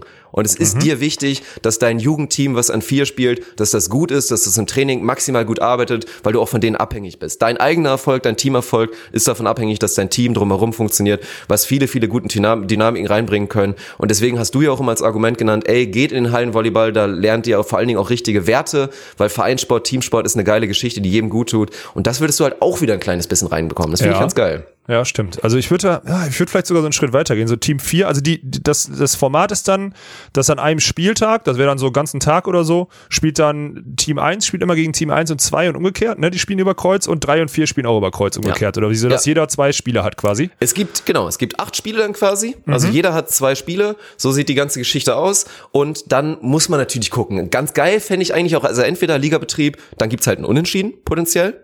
Also wenn Ja. theoretisch von Düsseldorf oben alles gewinnt und unten aber alles verliert, weil da muss man natürlich auch gucken, wird Vereine geben, die sind an der Spitze sehr gut aufgestellt, haben vielleicht aber nicht die Breite von so einem HSV Hamburg, wo dann vielleicht auch mal ein besseres Team, was vielleicht sogar international spielt, das dann irgendwie an drei irgendwie so ist. Das kann natürlich passieren. Kann passieren. Hat natürlich auch gewisse Probleme, aber ich sage ja dazu auch, wenn jetzt als Argument kommt, ja, aber dann spielen ja die, die an drei und vier sind, spielen ja die ganze Zeit nur gegen Schlechte und können sich nie verbessern, weil sie zum Beispiel nicht gegen Walkenhaus Winter spielen und so. Ja, ich sage ja ja nicht, du sollst Turniere abschaffen. Mhm. Aber es würde erstmal einen guten Weg gehen und dann soll es ja auch natürlich mit Aufstiegsmöglichkeiten geben. Also ich fände das einfach geil und es wäre, könntest du das auch so super vermarkten. Auch diese ganze Dynamik und dann sagen, in ein Jugendteam, was sich vielleicht super entwickelt, auf einmal spielen Fretschner Sova irgendwo ein Eins. Weil sie sich entwickelt Ja. haben und das Top-Team sind, dann würde es Transfers geben, natürlich. Du kannst es dir Duos einkaufen mit Ablösesummen und allem und du würdest einfach auch eine ganz andere Wirtschaft in die ganze Geschichte bekommen. Also aus vielen, vielen Arten finde ich das gut und alternativ fände ich natürlich auch ganz geil, ey, wenn du sagst, es gibt keinen Unentschieden, dann ein, Foreman. falls es unentschieden ist, Foreman. Ein Ja, entscheidendes geil. Foreman-Spiel wirklich vier gegen vier und am Ende, ja, gewinnt dann halt das Team, was, ja, kann man natürlich gucken, wer sind die besten Foreman-Spieler, dass du dann da ein bisschen machst, aber das fände ich auch super, ohne Scheiß. Ja, das ist äh, sowieso so ein Entscheidungsspiel, dann nochmal eine andere Sportart reinzubringen, das ist genial. Also ich finde die Idee, die Idee ist gut. Die, das braucht natürlich viel Struktur. Man muss da echt die richtigen Leute ansprechen. Man muss wahrscheinlich erstmal mit so einer Viererliga starten, wo man Hin- und Rückspiel macht oder so ein Zeug. Da muss man überlegen, ob man, weil man kann die Spieltage ja auch nicht bei, bei 5-0 abbrechen. Also du musst ja schon die ganzen Spiele durchspielen. Also selbst wenn es 8-0 ausgeht, musst du die Spiele durchspielen. Das heißt, man muss irgendein Punktesystem entwerfen, dass höhere Siege irgendwie mehr zählen. Ich glaube, das machen die Belgier in ihrer Hallenliga. Die spielen auf jeden Fall immer vier Sätze und wenn es 4-0 steht, ist vorbei oder so. Also irgendwie so, und wenn es 2-2 spielt, spielen die dann trotzdem noch einen fünften. Also das war jetzt wirklich nicht mal Halbwissen, das war ein Achtelwissen. Aber man muss sich irgendein, man muss sich irgendein System einfallen lassen, dass du halt nicht, wenn du Best of Nine spielst, ne, so, wenn du, wenn du jetzt mal willst, dass du jeder gegen jeden da äh, acht Spiele plus das, plus das Foreman als Entscheidungsspiel hättest, ähm, kannst du nicht bei 5-0 aufhören, weil dann würden da ja Teams da echt hinfahren und hätten zum Teil kein Spiel oder nur ein Spiel gemacht oder so. Das wäre, glaube ich, ein bisschen wenig. Aber wenn du das dann so machst, dass du auf jeden Fall alle Spiele durchgehst, dann hast du einen schönen, dann hast du schöne, geile Spieltage für eine Beachvolleyball-Community, die sich an diesen Stützpunkten aufbaut. Ja? Die Leute wissen weit voraus, welche ihrer Teams um welche Uhrzeit wann gegen ein anderes Team spielen. Du kannst Merch machen, du kannst alles mit. Ich würde da sogar nicht mal sagen, ey, lass uns zusehen, dass wir eigene Vereine organisieren, die dann wahrscheinlich auch am Anfang sofort einen eigenen einen Hauptsponsor haben, einen Namenssponsor, das ist okay. Aber die Idee, sage ich ganz ehrlich, Dirk, die ist top, ist halt abhängig von den Terminen im Sommer, ne? Weil wenn du nämlich, Ja. du brauchst ja von der FAWB, also du kannst ja nicht. Also Aber das ja gehört damit zu. Das ist der richtige Mhm. Einwand, weil das wäre der nächste Punkt. Was macht man zum Beispiel mit euch, einem Top-Team oder mit den internationalen Teams, die dann aber auch mal weg sind? Also erstmal musst du es gut legen, aber das gehört halt damit zu. Das ist bei der Mhm. Tischtennis-Bundesliga genau das Gleiche. Wenn du dir Timo Boll in dein Team holst, hast du halt einen Superstar, aber dann gehört es halt damit zu, dass du dann, ja, dass du dann da sagst, okay, der wird halt ein, zwei Mal nicht da sein. Das ist dann halt Ja. so. Und natürlich musst du dann mit einem guten Jugendstock, es geht dann natürlich auch um Jugendarbeit, dass dann Fortuna Düsseldorf auch eine Jugendarbeit hat, wo dann auch natürlich ein nominelles Team 5, 6 wäre, die dann mal einspringen könnten in so einem Fall. Also du hast nicht nur vier Teams, da soll es natürlich auch in entsprechenden Unterbau gehen. Aber es wird dann auch irgendwann dahin kommen und es ist so ein geiles Mittelding, finde ich. Weil solange der Weltverband auch noch nicht perfekt läuft, dass du, würdest du jetzt wahrscheinlich auch nicht sagen, dass es immer eine gute Idee ist für Ja. jeden, auf die World Tour zu gehen, weil es ja oft eigentlich, ja, ist so ein bisschen Geltungsbedürfnis, um nach außen wirken zu wollen. Ich weiß nicht, du spielst ja auch World Tour schon aufgrund der intrinsischen Motivation, dass du weißt, ich will mich mit den Besten messen. Das ist mit Sicherheit so. Aber Ja, du würdest ja jetzt auch nicht verneinen wollen, dass es wichtig ist zu sagen, ey, wir spielen auf der Welt, wir spielen sonst wo für Sponsoren und Vermarktung, dass das ein entscheidender Punkt ist. Und ich rede davon, dass du genau das Mittelding machst, dass du vielleicht Leute,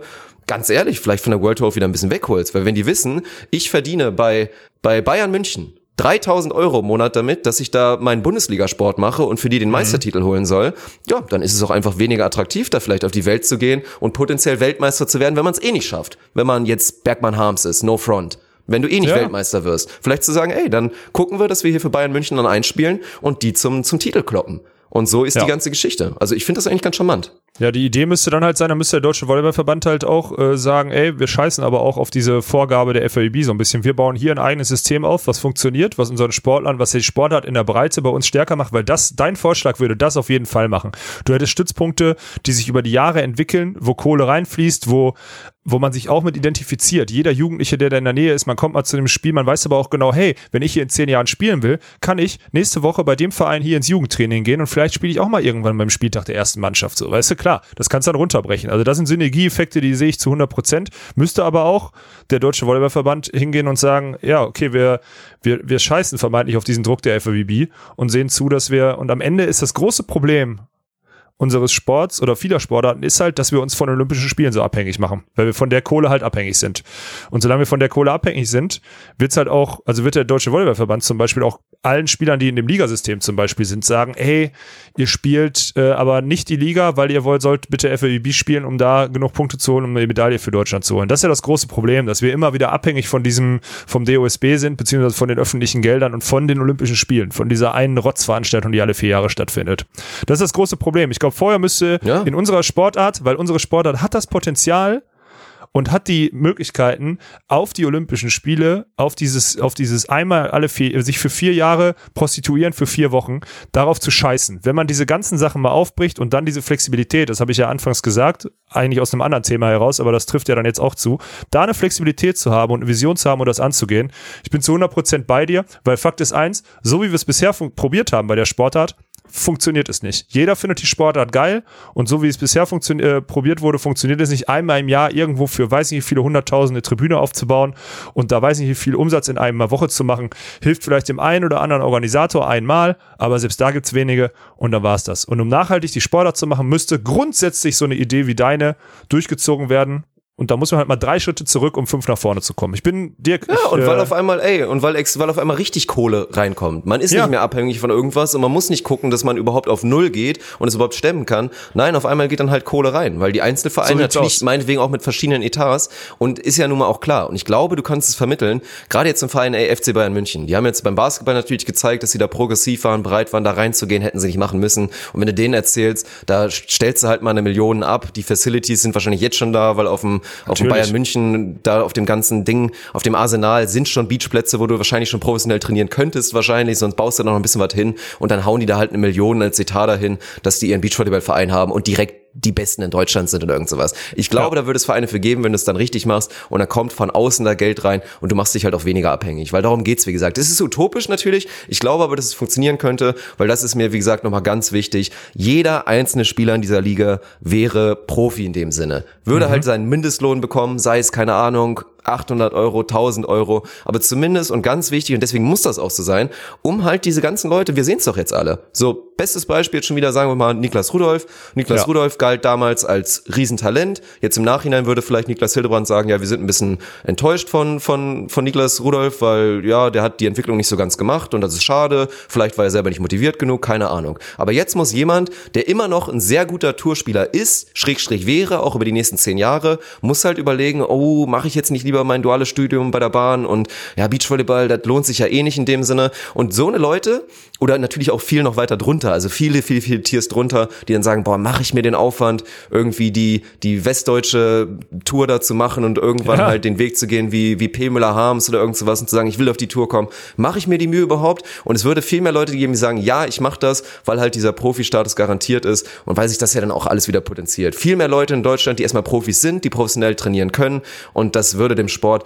einfach ungemein wirklich helfen. Und am Ende des Tages sind wir uns ja auch einig, dann kommt dann der Punkt, ja, was machen wir mit der Eventkultur? Weil dann, was macht man, wo, wo veranstaltet man das? Gibt es dann Heimspiele, wie es jedes Mal so ist? Ja, natürlich. Oder macht man es irgendwo anders? Es muss dann Heimspiele geben, klar. Dann Ja. gehen erstmal die Zuschauer weg. Aber die Zuschauer, die du gewinnst und irgendwann die 500, die dann da stehen und Randale machen beim Heimspiel, das sind halt auch wirklich richtige Fans, die du auch behältst. Und die da auch wieder natürlich irgendwie viel mehr, viel mehr Dinger reinbringen. Also, ja, also ich bin da auf jeden Fall, wie man hört, sehr, sehr überzeugt, bin auch immer überzeugter, je mehr ich drüber nachdenke. Und wir sind uns auch einig, haben wir immer wieder gesagt, deswegen auch dieses Ding Techniker Beach Tour oder hier Norderney. Ey, der gemeine Zuschauer, nicht der Volleyball-Experte, der hat Bock auf ein geiles Event, der hat Bock auf geile Fankultur. Wie viele gehen zum Fußball, weil sie den Sport geil finden? Ja, Mhm. einige. Wie viele gehen zum Fußball, weil sie einfach das geil finden, die Fankultur mitzunehmen und da das. Event mitzunehmen? Extrem viele. Und am Ende des Ja. Tages könnte selbst jemand, selbst jemand wie ich könnte irgendwo für einen Verein an vier spielen und dann gegen ein Ja. anderes Team an vier da ein bisschen rumgurken. Das juckt keinen. Solange das Konstrukt drumherum geil ist, solange das mit den Vereinen, mit der Fankultur gut ist, würde das funktionieren. Und deswegen das Argument, ja, es gibt zu wenig gute Leute, es gibt zu wenig Profis, das zieht nicht. Also das zieht nicht und wir würden da auf einmal aus dem Nichts viele Leute, äh, das würde viel bewegen, ohne Scheiß. Ja, aber dann lass uns das doch mal ansetzen. Ich mache mir da mal Gedanken drüber, Dirk. Du hast mich jetzt schon wieder. Ich weiß nicht, ob ich auch mal in die Episode jetzt hier zurücktrete, äh, zurückkehre, weil äh, ich bin Das jetzt. Ich, rattert jetzt schon wieder alles, ne? ja, brutal viel. Ich habe mir da auch schon Ja. Gedanken drüber gemacht. Ähm, ich, du siehst es halt, das ist geil, dass dein Input, kommt jetzt noch aus dieser, auch mit der Idee dieser Salary Cap und so. Das finde ich geil. Also diese Minimum Salary, das finde ich geil. Äh, das, das ist alles. Das, äh, man muss halt dann mal man muss einen Schritt nach hinten gehen, aber die richtigen Leute müssen ja nur damit anfangen. Wenn dann am Anfang eine Viererliga ist, die, Ja. äh, keine Ahnung, gegen jeden zweimal zu Hause und zweimal auswärts spielen im Sommer und immer wieder samstags, äh, samstags und sonntags und Mhm. Natürlich du hast alles Ahnung. verstreamt, schön aufbereitet, Ja, damit die Massen klar. das auch sehen. Genauso, Ja. genau sieht's aus, ja. Ja, und dann die, die, die entscheidenden Spiele. Du kannst ja von mir aus drei und vier immer nachmittags 14, 15 Uhr spielen lassen oder so. Und dann die entscheidenden Spiele werden schön 19, 20 abends, äh, abends gespielt und danach wird's dann auf der Anlage noch eine Party geben. Und du kannst mir nicht erzählen, dass es nicht direkt, also in Städten, die du gerade aufgezählt hast, gibt es jedes Wochenende die Chance, dass da abends die Leute auflaufen. Es gab mal ein Einladungsturnier von, von ein paar Jahren in Düsseldorf zur Eröffnung dieser Felder dort. Da haben sie vor dem World Tour Turnier von, ähm, äh, in Holland, haben ein paar World Tour Teams da Stopp gemacht. Da waren die, die, die Tschechien da, Kira und Laura waren auch da, Brasilianerinnen war, die dann sind dann weiter nach Den Haag gefahren. Da, die, die Anlage war voll. Düsseldorf Community Mhm. hier in dem Ballungsgebiet, die war voll und das, die war an beiden Tagen voll. Und Gut diese vermarktet, sechs, kannst du auch sagen, Düsseldorf bestes Beispiel. Das kannst Ja, also sicher. vielleicht in anderen Städten, ich weiß nicht, aber in Düsseldorf, da bist du ja der beste Ansprechpartner dafür. Wäre das absolut realistisch, sagen wir mal, Fortuna Düsseldorf Beachvolleyball das hochzuziehen und auch relativ schnell da was zu etablieren. Thema 100 Fankultur, oder? Prozent. München Ja. weiß ich's nicht, kann ich nicht beurteilen. In Berlin bin ich mir auch sehr sicher, weil allein in Beach Mitte, diese riesige Anlage, wo 100 Ja. Felder sind oder so, dann mach doch, dann fängst du bei denen, musst du noch ein bisschen früher anfangen, dann machst du vormittags noch ein Hobbyturnier und nachmittags machst du äh, Happy Hour Preise, wo dann die Top-Teams gegeneinander spielen bei den Heimspieltagen und dann ist auch Rambazamba. So. Und das heißt ja, Ja, nicht, Mann, dass ey. immer alle dauerhaft auf der Tribüne sitzen. Wir dürfen gar nicht so viel, wir müssen, dürfen wir die Episode veröffentlichen? Es sind zu viele Ideen. Wenn es wer anders macht, bin ich trotzdem glücklich. Aber Ja, stell dir das mal vor, dann Ja, geht's halt so stimmt. los. Dann bist du halt nicht mehr irgendwie Walkenhorst-Fan oder Winter-Fan. Ich finde Genau. das total geil, man. Dann bist du Düsseldorf-Fan. Und dann kommt Ja, so, Mann. boah, hast du gehört, ich glaube, wir verpflichten jetzt demnächst hier Fretschner Mega. Sora kommen nach Düsseldorf, wir holen die jetzt Ja. wahrscheinlich, die haben ein gutes Angebot bekommen. Und dann irgendwie hörst du halt ja Ablösesumme 50.000 für ein Beachvolleyball-Team, die dann rübergehen. Und dann muss man Ja. mal gucken. Und klar, dann kommt wieder, ja, aber dann müssen die ja die ganze Zeit umziehen und so. Ja, müssen sie. Genau Ja, scheiß wie, drauf, wie es in der Profis. Bundesliga ist. Ja, das sind genau. Profis und die ziehen dann dahin, wo sie spielen. Und auch Thema Fankultur, man. Dann ist es nicht Techniker Beach Tour, so, Finale vorbei, alle nach Hause, wir wollen noch frühzeitig Mhm. Abendessen. Nein, dann bleibt man natürlich, weil es ein Heimspiel ist, dann bleibt man in Düsseldorf auf der Anlage, alle trinken, wie gesagt, noch ein Bier zusammen, es gibt eine kleine Feier und die Spieler, weil sie halt nicht noch eine 8-Stunden-Reise nach Hause haben, sind natürlich So auch da. aus. Und das komplette Ja. Team bleibt da, so mingelt ein bisschen mit den, mit den Fans, trinkt auch mal ein Bierchen zusammen, weil sie dann Tag Ja. Pause haben. Und das ist doch das, was wir eigentlich wollen, oder nicht? Weil ich finde, die Eventkultur ist schön und gut. Dass wir vor teilweise 3000 Ist Leuten Beachvolleyball sehen ja. in Deutschland, schön und gut. Und ich sage nicht abschaffen. Ich sage Timmendorf natürlich nach wie vor deutsche Meisterschaften, auch dann Team einzeln sozusagen. Und auch da, ey, finde ich auch wieder gut. In meinem System wäre es dann nicht so festgefahren, Rangliste und die guten Teams kommen auch mehr oder weniger von alleine dahin, auch wenn sie ein bisschen reinscheißen, weil sie immer gut geseedet sind. In meinem System selbstverständlich würdest du über den Ligabetrieb Punkte sammeln für die deutschen Meisterschaften als Team. Weil klar, Ja. nach wie vor ist klar, du vereinst dich als Team. Vorher ist, da wird nicht durchgeswitcht, du vereinst dich als Team. Walkenhaus Winter würden sich nach wie vor committen für eine Saison, würden dann für einen Verein spielen, würden vielleicht, vielleicht sagt doch ein Verein, ey, ich will die beiden zusammen haben, die müssen dann ein Team werden, keine Ahnung. Geht auch, Gibt's auch. ja. Aber genauso läuft's dann halt, dass dann auch in meinem System ein Team an vier, was aber jedes Spiel gewinnt, natürlich bessere Chancen hat oder sich eher für eine deutsche Meisterschaft qualifizieren wird, als ein Team an zwei gesetzt, was nur auf den Sack bekommt, was nicht ein Spiel gewinnt. So wäre das natürlich Ja. auch gesichert. Und dann vielleicht auch wieder ein bisschen mehr Durchlässigkeit, dann werden die Teams mal untereinander geswitcht, vielleicht auch ein bisschen mehr Leistungsdruck im Sinne, ist alles ein bisschen, ja, ich find's, ey, ohne Scheiß, ich find's super geil. Und dann müsste auch das Team 4, sage ich jetzt auch schon mal, das Team 4 muss zwischen 17 und 20 sein oder so, weißt du? Oder zwischen 18 und 20. Ja, im besten Fall, na klar. Also gut, am Also, Ende des Tages, ey, mach's komplett offen. Wenn, wenn irgendein Team da halt dann nochmal einen 37-Jährigen verpflichten will, weil es ein geiler Typ ist, dann go for it. So, aber eigentlich ja, aber Jugendbereich, Team es muss 4 gesichert sein, sollte Jugendteams. 18 ja, bis 20 sein oder das so. wäre Das wäre cool. geil. Ja, um das zu sichern, ja. Und dann Da spielen können die die halt Jugendspieler untereinander spielen, da müssen wir nicht drüber reden, dass, dass Louis Wüst sich auf der Technikertour wieder hat versohlen müssen oder so. Nein, Genau. dann kriegen die einfach genau das, was sie nicht bereit sind zu machen, nämlich auf den unterklassigen Turnieren zu spielen und diese weiten Reisen einzunehmen. Ey, verstehe ich. Aber dann geht's genau darum, die spielen dann für Vereine, alles ist geklärt, Reisekosten werden bezahlt, du musst dich nicht mehr kümmern, du kriegst ein festes Gehalt und so weiter. Der Verein kümmert sich und die können mit Profis, mit ihren Top-Teams gemeinsam trainieren und können sich dann mit Teams, die auf einem ähnlichen Niveau aktuell sind, nämlich weiteren Jugendspielern oder halt Messen. an drei dann auch mal so erfahrenen Säcken, keine Ahnung, wer das Ja. dann dann ist, der dann so potenziell an drei spielen Ja, würde. Und dann misst du dich.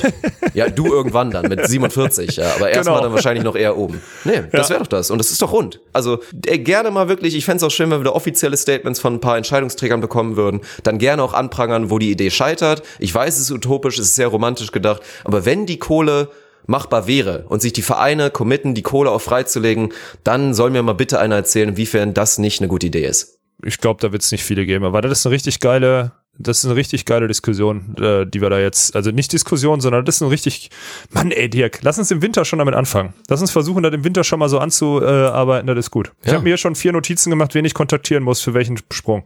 Also ich bin, Ja. ich bin, ich bin schon drin. Ja, und selbst Ja. ey, ohne Scheiß, selbst wenn hier, keine Ahnung, Samoilovs Medins machen irgendwann mal ein bisschen, bisschen weniger, wenn du dir Ja, dann nochmal die als Marketing-Ding für, Natürlich. für einfach so ein bisschen Marketing-Gag, du holst ja so ein Team da mal rein und hast dann da halt die Letten da am Start, ist doch geil. Ja. Samoilovs Medins an zwei und spielen Bundesliga. Wie geil wäre das denn? Natürlich. Und das, Ja. wenn das ein Land in, Deut in Europa hinkriegt, dann ist es wahrscheinlich Deutschland mit dieser Infrastruktur, die wir eigentlich jetzt auf den Turnieren haben.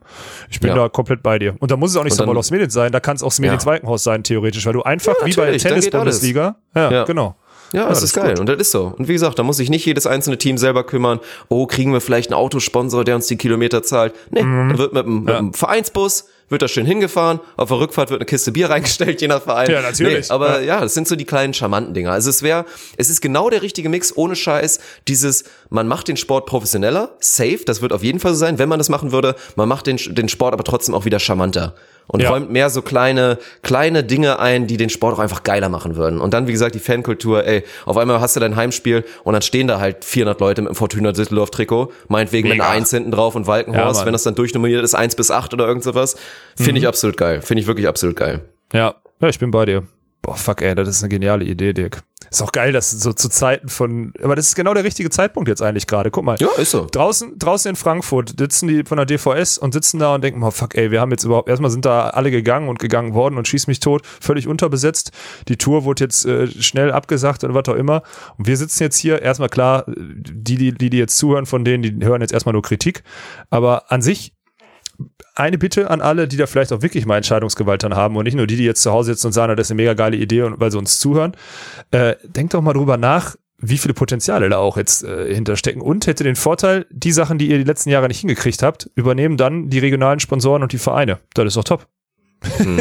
Ja, ist so. Also besser geht's doch nicht. Für einen Podcast wäre es auch geil, aber stell dir mal vor, was ist immer der große Struggle?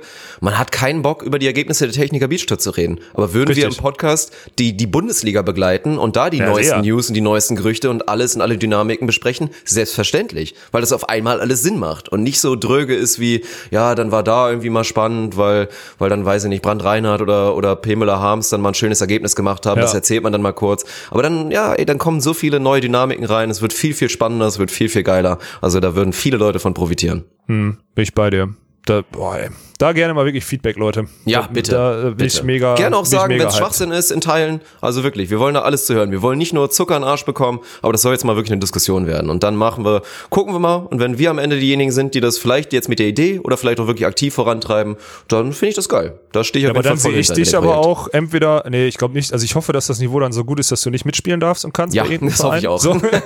ich bin dann Und eher dann- Funktionär. Ja, genau. Oder der Funktionär willst du nicht sein, versprochen. Ich würde dich dann Ja, doch okay. schon eher, ich, ich sehe dich dann, ich meine, es soll ja so einen YouTube-Channel Oh, geben in okay. Deutschland, der sich vielleicht schon. Ja, Endlich der richtige Dirk als dann Kommentator, meinst du, oder was? So sieht's nämlich aus. Ne? Shot, shoot it. Piu, piu. Oh, der Dick ist heute on fire. Das gefällt mir gut. Das ist schön. Die Quarantäne tut dir gut, mein Junge. Das ist Ja, absolut. Super. nee, schön. Ich Quarantäne ist angesagt ich bin so oft draußen wie noch nie in meinem Leben. Das ist echt richtig geil auch. Ja. Ja, ist aber auch wirklich schönes Wetter, ne? Um mal, äh, ich Ja, hab ohne ich, wirklich komplett Ja. blauer Himmel. Das ist richtig krass. Das ist echt so. Ja. Ja. Ja. Ja gut, Ja. dann würde ich sagen, machen wir jetzt erstmal einen kleinen, kleinen Strich drunter und warten ab, wie das jetzt so in der Community weitergeht. Also die Diskussion wollen wir auf jeden Fall fortführen. Wir werden sehr wahrscheinlich in der nächsten Episode nochmal drüber sprechen, wenn wir dann vielleicht auch die ersten Rückmeldungen bekommen haben. Mhm. Ja. Ey, und dann tragt das an die Leute weiter. Markiert irgendjemanden, von dem ihr denkt, der sollte sich das mal anhören. Da sollte man mal eine Meinung zu haben. Und dann gucken wir mal. Und vielleicht ist das in ein paar Jahren schon soweit. Und hoffentlich so schnell wie möglich. Und an der Stelle mal äh, an alle, die, keine Ahnung, selbst wenn uns ein Wiener zuhört oder so, äh, jemand aus Wien oder so, weil wer sagt denn, dass wir das nicht über die Landesgrenzen aufmachen können? Ist doch kein Ach, Problem ja. auch. Geht auch. Ist doch kein Problem, da so eine europäische Tour draus zu machen oder so. Also jetzt, wir müssen jetzt nicht nach Süditalien fliegen, so, das finde ich nicht so gut, aber. Dann hast du irgendwann wieder eine Champions League in dem Sinne. Das ist ja wirklich, kannst du ja, Ja. weiter spinnen ohne Ende. Ja. Aber in Italien hört uns jetzt wahrscheinlich gerade keiner zu und die haben, die haben auch wirklich andere Probleme. Ähm, aber wenn jetzt so ein Wiener mal zuhört oder so, meldet euch mal, weil ich könnte mir jetzt schon durchaus vorstellen, dass das, dass so eine Light-Version um Erzähl den das Leuten mal, ey, sorry, ich will dich nicht wieder unterbrechen, aber erzähl Ja, das bitte, mal bei komm. deinen World Tour Kollegen. Also sag, Ach, wenn du denen jetzt erzählen geil. würdest, Alter, Klar. wisst ihr, was in Deutschland jetzt gerade passiert? Und du erzählst Ja. denen das, würden nicht alle sagen, boah, wie geil ist das denn? Was habt ihr denn da für eine geile Scheiße? Warum gibt's das bei uns nicht? Ja, natürlich. Klar. Ist auch so. Ja.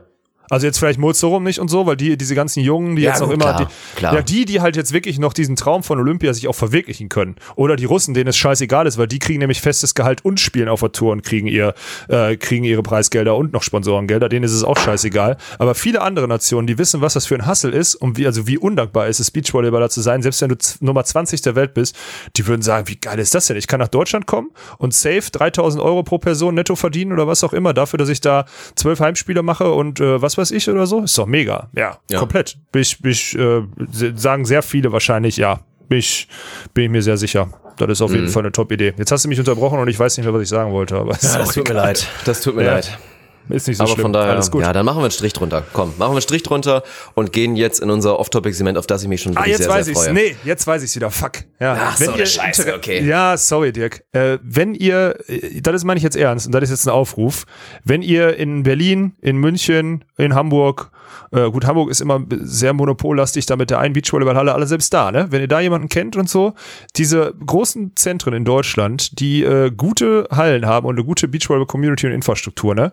Äh, bitte mal melden, wenn ihr da Kontakte habt, weil ich habe da jetzt schon eine Vision und das könnte man auf jeden Fall als Pilotprojekt im Winter schon mal umsetzen. Das fände ich geil. Oha, Und okay. ähm, ja, deswegen an der Stelle mal ein Aufruf, bitte gerne an mich melden. An mich, Bitte alle also- merken, dass es meine Idee war, bitte, falls Ja. es dann bald soweit Ja. ist, war meine Idee. Ja, du du kriegst auf jeden Fall, du bist der Gründer. Das ist halt die Dirk Okay. Funk, die Dirk Funk äh, Beachvolleyball-Liga. Nee, wir verkaufen die Rechte natürlich direkt, um hier Cash zu machen. Wir wollen ja wirtschaftlich denken. Dann ist Mhm. Welchen, das die, welchen Hauptsponsor würdest du dann, welchen würdest du bevorzugen dann dafür? Ah, irgendwas mit Alkohol auf jeden Fall. Ja. die Alkohol oder, Jägermeister so, oder so irgendwie, oder so ein Sexshop, so Eis.de oder sowas, keine Ja, Ahnung. oder sowas. Ja. das machen wir. Ja, ich freue mich schon auf die weiteren Diskussionen. Ey. Das Thema wird uns so, glaube ich, so schnell nicht verlassen. Hoffe ich mal, dass das eine Diskussion auslöst. Aber gut, jetzt wird es auf jeden Fall auch ein paar Diskussionen geben, weil das ist jetzt ein Thema, das ist nicht nur jetzt gerade maximal relevant, sondern da haben viele Leute auch wirklich starke Meinungen. Weil genau wie beim Musikgeschmack, der einfach sehr, sehr subjektiv ist, ist so eins, was uns auf jeden Fall alle als Menschen so vereint, zumindest so in unserem Altersgenre und auch selbst mit den Jüngsten, wobei die hängen vielleicht nur noch auf TikTok und gucken keine Serien mehr, weil genau darum soll es jetzt gehen. Wir werden jetzt gleich in unserem Off-Topic-Segment die großen drei, ja eigentlich, aber jetzt zu zweit machen wir einfach die großen fünf draus. Bündnis 1,90 die Hühn, so sieht's auf jeden Fall aus, die großen fünf. Und in dem Sinne werden wir jetzt gleich unsere Lieblingsserien vorstellen. Und ich habe da eine sehr starke Meinung, weil ich würde mal behaupten, ich habe einen schon sehr exklusiven, also nicht exklusiv, aber einen sehr guten Seriengeschmack. Also ich, ja, doch, würde ich schon mal behaupten, da habe ich auch eine starke Meinung. Und ich bin bei dir aber sehr gespannt, weil du bist jemand, du hattest jetzt in den letzten Jahren nicht so krass viel Zeit dafür. Von daher bin ich auch gespannt, ob du so die Top-Serien eher von vielleicht so die vor zehn Jahren liefen oder bei dir akut waren oder ob du jetzt doch mal was Modernes mitbekommen hast. Deswegen wird das sehr, sehr spannend. Wir machen das gleich einzeln. Ich würde sagen, ja, ich weiß nicht, ob du vorlegst oder ich, aber dann machen wir gleich unsere großen fünf Serien. Wollen es natürlich mit euch teilen. Wir hauen dann auch hier von, von Daniel, von Umberto und so weiter, hauen wir auch noch in den Newsletter die ganzen Serien, damit ihr jetzt vielleicht auch für die Quarantänezeit, wo jeder mit Sicherheit ein bisschen mehr Zeit hat, vielleicht da ein paar Tipps bekommen, was man sich mal reinziehen sollte. Ja, also ich werde ja, äh, das hast du erstmal schön erklärt, ich werde dir sehr verbunden, wenn du anfängst, weil ich muss zugeben, ich habe hier acht Namen draufstehen und ich habe noch keine Nummern dahinter. Also ich bin wirklich, ich, ich will nicht sagen, ich bin unvorbereitet, aber wie du gerade schon gesagt hast, es fällt mir so unendlich schwer. Darf ich einmal dich fragen, wie hast du es gewertet? Einfach Sachen, die dich Ja. am meisten unterhalten haben oder die du, die du sagst, die es auch wert sind, ähm, genannt zu werden? So, ich möchte, weil ich sag mal so, es gibt jetzt Leute, ich nehme jetzt mal ein Beispiel, so Stromberg. Es gibt Leute, die sagen, die Serie Stromberg ist unendlich geil. Nennt man sie mit diesen ganzen mega high-quality produzierten Serien, die über weiß nicht wie viele Staffeln und Stunden gehen, nennt man sie ja oder nein? Das ist so die Frage, die sich mir stellt, weil wenn du mir die jetzt halbwegs beantwortest oder mir sagst, wie du es, dann könnte ich wahrscheinlich auch meine acht jetzt runterbrechen auf fünf und da eine schnelle, eine schnelle fünf draus machen, weil sonst wird's für mich schwer, sage ich dir ganz ehrlich, weil bei mir ist, ich bin genau in diesem, in diesem Zwiespalt. So, also wie würdest ja, du es es ist- formulieren? Es ist schwer. Also ich finde, ich habe mir eins da auf jeden Fall auch rausgenommen. Also eine Serie, die ist dann so ähnlich, also meiner Meinung nach schon nochmal auf einem anderen Niveau als Stromberg, aber ich bin jetzt, ich, bei Stromberg bin ich nie so richtig reingekommen, ehrlich gesagt. Also Stromberg kann ich immer nicht so richtig mitreden, auch so bei den, bei den Jokes. Ich kenne ein bisschen was, aber ich bin da teilweise ein bisschen raus. Aber ich habe auch was mit dabei, wo du selber sagst, ey, das ist einfach so mein Ding. Es hat mir einfach so viel Spaß gemacht. Da muss man es auch mit reinnehmen, Okay. auch wenn es vielleicht nicht so High Production ist, natürlich wie so Sachen wie, wie Game of Thrones. Aber ich muss direkt mal sagen, ich weiß nicht, ich bin jetzt nicht so, na klar, das sind schon alles Serien, die man kennt, aber ich bin jetzt nicht so super obvious gegangen. Jeder Mensch kann Game of Thrones in seine Top 5 machen, weil es einfach eine Nee, wahnsinnig nicht, gut produzierte Serie ist. Ja gut, du hast es immer noch nicht geguckt. So, aber die meisten werden es geguckt haben und eigentlich sind sich alle einig, ob jetzt Fantasy-Genre vielleicht so das, das seine ist, dass es einfach eine kranke Serie ist, Mann. Es ist einfach eine unfassbare Serie, weil das Production-Level von einer einzigen Folge oft höher ist als bei so manchen Filmen, also Ja. wirklich die im Kino Ja. laufen. Deswegen muss man da einfach mal appreciaten. Das ist eine geisterkranke Serie, die ich persönlich auch natürlich ja, was heißt über alle Maßen? Hinten raus wird es natürlich ein bisschen schwierig mit dem letzten Staffelende. Ich will nichts spoilern, aber Game of Thrones natürlich eine der besten Serien der Welt, all time und so weiter. Bei mir aber zum Beispiel, weil es mir ein bisschen zu obvious ist, und da gibt's auch noch eine andere Serie, ich weiß nicht, ob sie gleich kommen wird, ich will nicht alles spoilern, die habe ich jetzt mal rausgelassen. Okay, ja, aber dann, dann, dann weiß ich Bescheid, weil dann legen sich meine fünf nämlich, ich lese danach mal vor, welche ich da theoretisch auch noch dabei habe. Ja, ich so. habe auch noch so ein paar Ja? Honorable Mentions, die werde ich aber am Ende machen. Wir gehen erstmal straight Okay. mit unseren fünf und dann können wir danach noch drüber sprechen, wen man vielleicht auch hätte erwähnen können, wo es hart war und so weiter. Und dann, ja, fange ich gerne an. Fange ich gerne an mit meiner fünf. Mhm. Okay, mach das. Und das war der schwierigste Spot. Das war der schwierigste Spot. Bei den anderen Vieren war ich sicher, die müssen bei mir rein und die, ja, ist auch schwierig. Ich war- hab, bin nicht so ganz sicher gewesen, gehe ich mehr Power Ranking oder gehe ich so All Time? Also wirklich eine Serie, die mir Mhm. über lange Jahre viel Spaß gemacht hat, oder nehme ich eine, die ich sie gerade sehr, sehr feier. Und da habe ich mich dann letztendlich in letzter Konsequenz an fünf für eine Serie entschieden, die mir gerade sehr viel Spaß macht. Also es gibt Serien, jetzt ich mache mal eine Honorable Mention, ich bin mir sicher, dass du sie nicht hast. Eigentlich so All-Time, obwohl sie schlechter produziert ist und in vielen Be Belangen schlechter ist als Game of Thrones, finde ich zum Beispiel Vikings mega geil. Vikings hat mir sehr viel Spaß gemacht, teilweise ein bisschen komisch, weil so hinten raus wurde es relativ schlecht. Am Anfang war die schauspielerischen Leistung von den Leuten noch nicht so, noch nicht so gut, aber ey, die ist eine sehr, sehr gute Serie, hat mir viel Spaß gemacht. Die hätte ich gerne genommen, aber dann bin ich jetzt ein bisschen Power Ranking gegangen und gerade die aktuelle Staffel ist auch bei Netflix gerade draußen, deswegen wurde euch wahrscheinlich schon angezeigt. Und ich will sie auf jeden Fall erwähnen, weil ich glaube, bei von vielen wird sie unterschätzt. Es ist der Ableger, die Side Story von Breaking Bad, es ist Better Call Saul und die, glaube ich, viele nicht so auf dem Radar haben, weil die gucken die erste Staffel und denken so, oh, Breaking Bad, geil, Mann, hinten raus war ja nur pure Action, das war so krass spannend, geil, jetzt Better Call Saul, das wird ja bestimmt auch ein Feuerwerk. Und nein, es ist eben nicht. Es ist absolut kein Feuerwerk. Ich würde fast so weit gehen, dass manche Folgen fast schon langweilig sind. Aber die einfach, ich finde, diese Serie erzeugt eine richtig geile Stimmung. Und es sind eben diese kleinen Feinheiten, diese kleinen Stories, die sich über die Zeit entwickeln, jetzt halt bis tief in die dritte Staffel rein und die auch weitergehen werden, die das so geil machen. Dann natürlich immer wieder connected. Man sollte natürlich Breaking Bad auf jeden Fall vorher geguckt haben. Sonst, man kann es auch isoliert gucken, aber es ist halt viel, viel geiler, wenn man natürlich Breaking Bad vorher geguckt hat. Und mir macht die Serie aktuell sehr viel Spaß. Es ist nicht so ein maximales Entertainment. Wenn du geflasht werden willst von einer Serie, dann guck was anderes. Aber wenn du Bock hast auf eine Serie, wo du ein bisschen investieren musst, die dir dann aber hinten raus wieder sehr, sehr viel zurückgibt, würde ich Better Call Saul auf jeden Fall empfehlen. Mein Platz 5. Ja, krass, ey. Habe ich nämlich noch nicht gesehen, habe ich mir aber, habe ich auf jeden Fall auf meiner Liste, meiner, meiner Liste stehen. Also würdest du empfehlen? Ist ja im Endeffekt Ja. so ein, Ja, wenn Top Ist- 5 ist, würde ich es empfehlen. Na klar, Na ja, ich hätte noch, klar, Digga, meine alles so. Honorable Mentions List, da könnte ich noch bis 30 tief gehen. ja, du hast auch viel Zeit investiert wahrscheinlich. Also was würdest du sagen, wie vielfach mehr Zeit hast du in diesen Streaming-Portalen investiert als ich? Also ich glaube, ich habe von meinen, ich glaube, ich habe hier acht aufgeschrieben und habe halt nur zehn geguckt oder so. Weißt du, das ist halt der Also Punkt. Ja. es gab auf jeden Fall mal, das ist jetzt auch vorbei natürlich mit allen Projekten, die hier, die hier gleichzeitig laufen, aber es gab mit Sicherheit mal Zeiten, da habe ich jeden Tag mindestens eine Folge Serie geguckt und dann gab es natürlich auch immer mal wieder so Tage, wo ich es mir leisten konnte, ob es jetzt gut war oder nicht, einfach krankes Binge-Watching und wo dann einfach mal wirklich ein Tag Mhm. durchgesuchtet wurde bis, bis zum Ende, wo mal eine Staffel, eine ganze Staffel von einer neuen Serie in einem Tag geguckt wurde, so mehr oder weniger. Okay, ja krass. Ist auch geil, Binge-Watching ist geil. Du hast da selten Ja. Zeit für gehabt, aber Binge-Watching ist auch einfach verdammt geil. Ja. Ja, ich habe das jetzt zum Beispiel mit dieser Formula One Serie gemacht. Die habe ich jetzt natürlich nicht in meinen Top 5 drin, weil das ist nur eine Serie, äh, das ist nur eine Staffel bisher, beziehungsweise die zweite ist jetzt draußen, deswegen habe ich die nicht dabei. Aber die finde ich sehr, sehr geil. Die habe ich halt durchgeprügelt. Da sind halt auch zehn Episoden irgendwie a 25 Minuten. So, deswegen ist halt, die kannst du halt auch mal durchbingen an so einem Langstreckenflug. Das ist nicht das Problem. Na gut, kommen wir zu meiner 5. Ich, äh, da bin ich gespannt, ob du sie überhaupt kennst. Kennst du Californication? Ja, kenne ich, aber nie nicht komplett geguckt. Aber ich habe ein Also- paar Episoden geguckt, ja. Bei mir, das wird sich jetzt auch wie so ein, wie so ein, wie so ein roter Faden durchziehen. Ich stehe halt irgendwie auf, wen wundert's, auf diese, Ami-Kultur. äh, ja, erstmal Ami-Kultur, aber auch auf diese naja, so diskussionswürdigen Hauptcharaktere, wo man nicht weiß, ob man sie liebt oder ob okay. man sie hasst und eigentlich sind sie cool, aber andererseits auch nicht. Ich meine, am Ende Hank Moody, der Hauptdarsteller, äh, David Duchovny oder sowas ist das, glaube ich, heißt der, der, der Schauspieler oder Duchovny oder wie auch immer man das ausspricht, fragt mich nicht, ist eigentlich, ist er ein verdammt schusseliger, dummer Nuttenpreller und Schriftsteller in Kalifornien einfach. Also so, Punkt. Und der macht, der versucht so einen Spagat zwischen Familie retten, aber seinen Lifestyle durchziehen und so. Und das ist einfach, die, die eben, die, diese Serie, die liefert auf so vielen Ebenen ab und ist wirklich witzig. Aber ich kann zum Beispiel jetzt ganz viele da draußen verstehen, die sagen, boah, guck ich mal rein und dann sagen, das ist super scheiße. Also die ist wirklich, da muss man diesen Humor haben, wenn man diese Tendenz dazu hat, diese Hauptdarsteller, die so ein bisschen fragwürdig sind, zu lieben oder zu hassen oder immer so mit denen mitzugehen oder sich mit denen sogar zu identifizieren. Ich will jetzt nicht sagen, dass ich mit einem kalifornischen Nuttenbriller Schriftsteller mich identifizieren kann, wobei, boah, könnte schon sein. Dann, äh, dann ist halt nichts für euch. Ansonsten, ich, ich habe die damals richtig gefeiert und ich habe ernsthaft erstmal lange drüber nachdenken müssen, bis mir die wieder eingefallen ist. Aber dann habe ich gemerkt, ich muss die in die Top 5 packen. Deswegen Californication an 5 bei mir.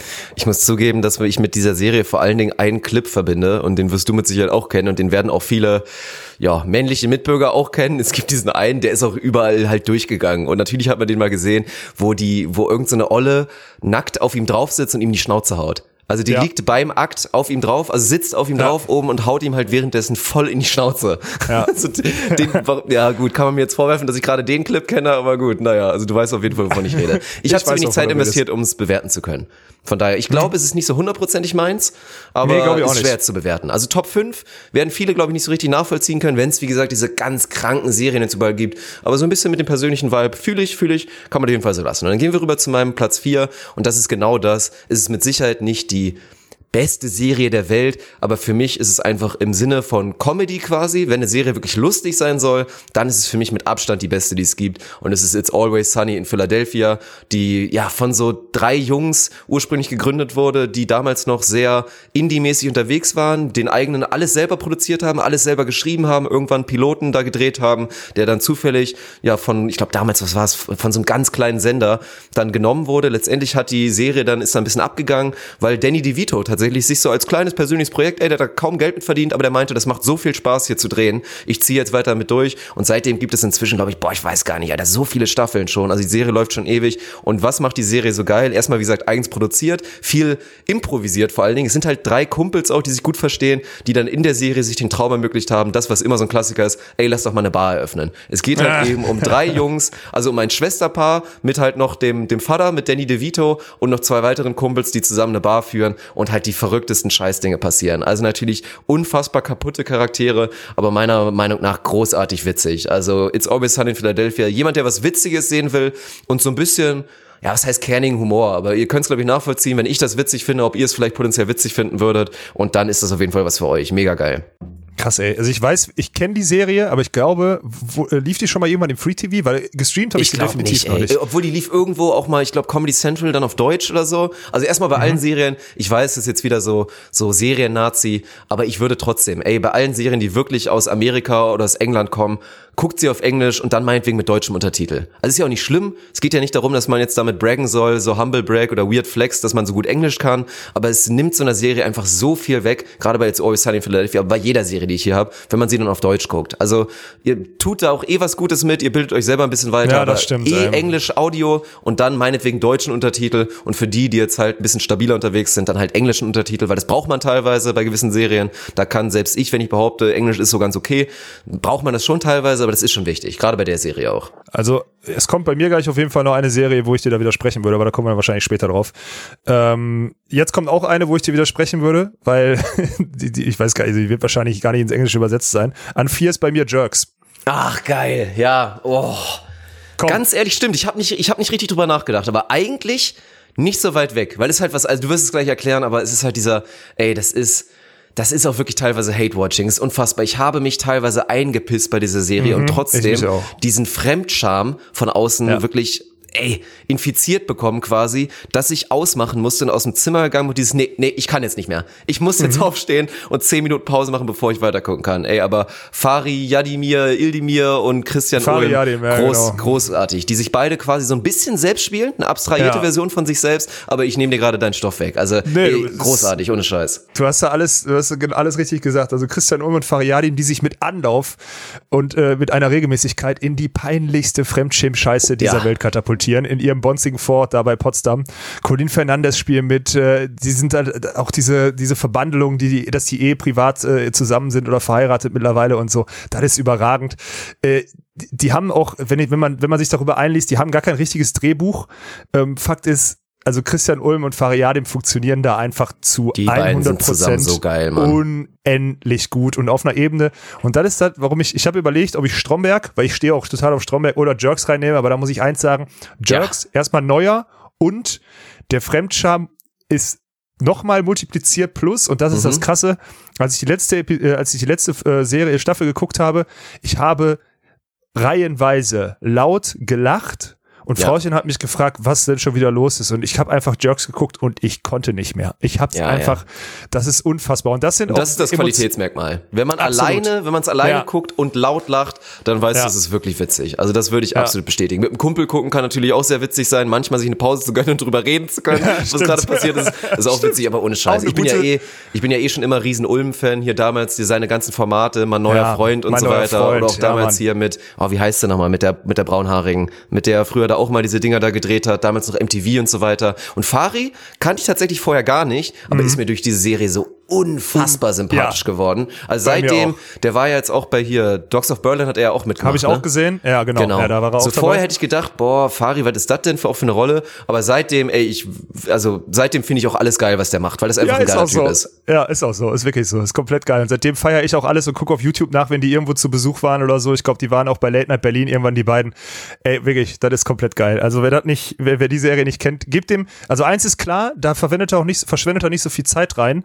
Da könnt ihr einfach reingucken. Ersten zwei, drei Folgen, die dauern auch immer nur 25 Minuten. Wenn das nichts für euch ist, dann macht's aus, weil es wird nur noch schlimmer. Also, äh, ja, ist doch Ja, so, oder? stimmt, Würdest du bestätigen? stimmt. Also entweder du bist da sofort drin in diesem Style oder halt nicht. Das ist da relativ einfach und aktuell haben wir, glaube ich, genug Zeit.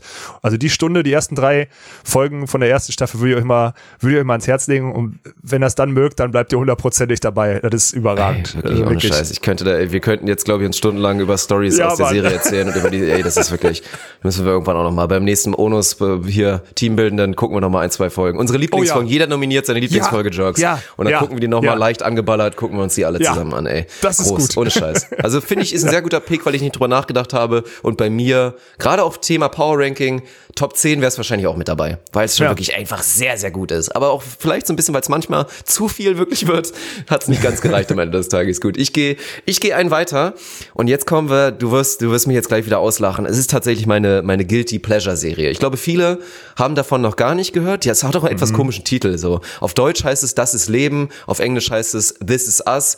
In der weiblichen Hauptrolle Mandy Moore und es ist halt wirklich, es ist so Comedy, Drama von allem bisschen was. Es ist so eine Familienserie und ich würde auch sagen, die ist wirklich für jeden was. Da werden viele abgeholt. Das kannst du mit deiner Freundin gucken. Das kannst du auch alleine gucken. Das kannst du mit deinen Kindern theoretisch dann irgendwann mal gucken. Und es ist halt wirklich, ey, ich sag einfach mal so, es gab wirklich ganz selten eine Folge, in der ich nicht komplett geheult habe. Also ich bin nah am Wasser gebaut, wirklich Ja, bei okay. Serien. Ich, ich weine sehr, sehr leicht, aber trotzdem, ey, wie oft ich da einfach teilweise ein bisschen in mich zusammengebrochen. Manchmal aus schönen Gründen, weil es so ein bisschen dieses, dieses schöne Weinen war, aber auch manchmal, weil es dann wirklich einfach verdammt traurig wurde. Also zwei junge Eltern, die Drillinge bekommen, davon stirbt ein Kind, dann äh, durch so einen komischen Zufall adoptieren sie dann noch ein anderes, was da gerade da zufällig auch im Krankenhaus war. Und dann einfach so, ja. Zufall Gesch- adoptieren sie ein anderes. Ja, ich will jetzt nicht auch nicht alles direkt spoilern, aber dann einfach so Geschichten aus dem Leben. Geschichten, die dann in der Familie passieren. Sehr schön inszeniert, finde ich, oder sehr schön gemacht, weil es immer wieder Zeitsprünge gibt. Also es, es läuft nicht linear, es ist immer wieder, man wechselt, wo die, die Kinder dann alle schon Mitte 30 in dem Berufsleben sind, mit ihren eigenen Problemen strugglen und dann aber auch wieder zurück ins Jugendalter. Und dadurch erklärt sich so dieses ganze Familiengeschichte und was so alles damit zusammenhängt, wo die Komplexe teilweise herkommen. Und viele schöne Momente, viele traurige Momente. Wie gesagt, mein, mein Guilty Pleasure. Schaut einfach mal rein und scheiße, ich finde die Serie unterschätzt großartig. Also wer ein bisschen Bock auf, auf Herzschmerz und Gefühle hat, dann gönnt euch die Serie mal. Die ist wirklich gut. Ja, werde ich nicht machen. Ja, ich weiß, Also- das weiß ich. Dass ich dich damit nicht erreiche, ist klar. Gar nicht. Ich habe jetzt auch gerade direkt mal aufgerufen, parallel und einmal gegoogelt und mir das, nee. Aber da bin ich halt hart raus, wirklich. Aber ey, ich, no hate, ne? Ich glaube, da bist du, wie du gerade schon perfekt erklärt hast, bist du da, glaube ich, ein guter Mann für ein guter Abnehmer. Und wird auch viele da draußen geben, die da gute Abnehmer äh, für sind. Ich halt sowas von hart gar nicht, ne? Das ist halt krass. Ja. Naja, gut. Ja, das ist klar, Äh, dich kriegt man damit nicht. Aber deswegen sind wir gespannt auf deinen Platz 3.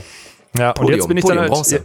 Ja, und ab jetzt, also ab jetzt setzt sich dann halt auch die Qualität und das Storytelling und die Aufmachung und so bei mir ein bisschen durch. Also ich habe an drei und das, man kommt da nicht drum herum und äh, ich erkläre gleich warum. Ich habe an drei Breaking Bad und ich erkläre, hättest du gedacht, dass ich die da unter den Top 5 habe? Wahrscheinlich nicht, oder? Wäre so eine, da du ich, so- da hab ja? ich, Breaking Bad habe ich safe mitgerechnet. Ja, Okay, das war das krass, Einzige, was ich predicted hätte, dass du Breaking Bad mit dabei hast. Okay, krass, weil ich finde halt, ich glaube, es ist Staffel 2 oder so, da sind die ersten sechs, sieben Folgen sind so unendlich langweilig, habe ich das Gefühl Mhm. gehabt damals. Aber ich habe mich wirklich durchgebissen, auch weil irgendjemand mal gesagt hat, musst du machen, ist gut. Und ich habe mich damals durchgebissen, ist auch schon ewig her, dass ich die geguckt habe.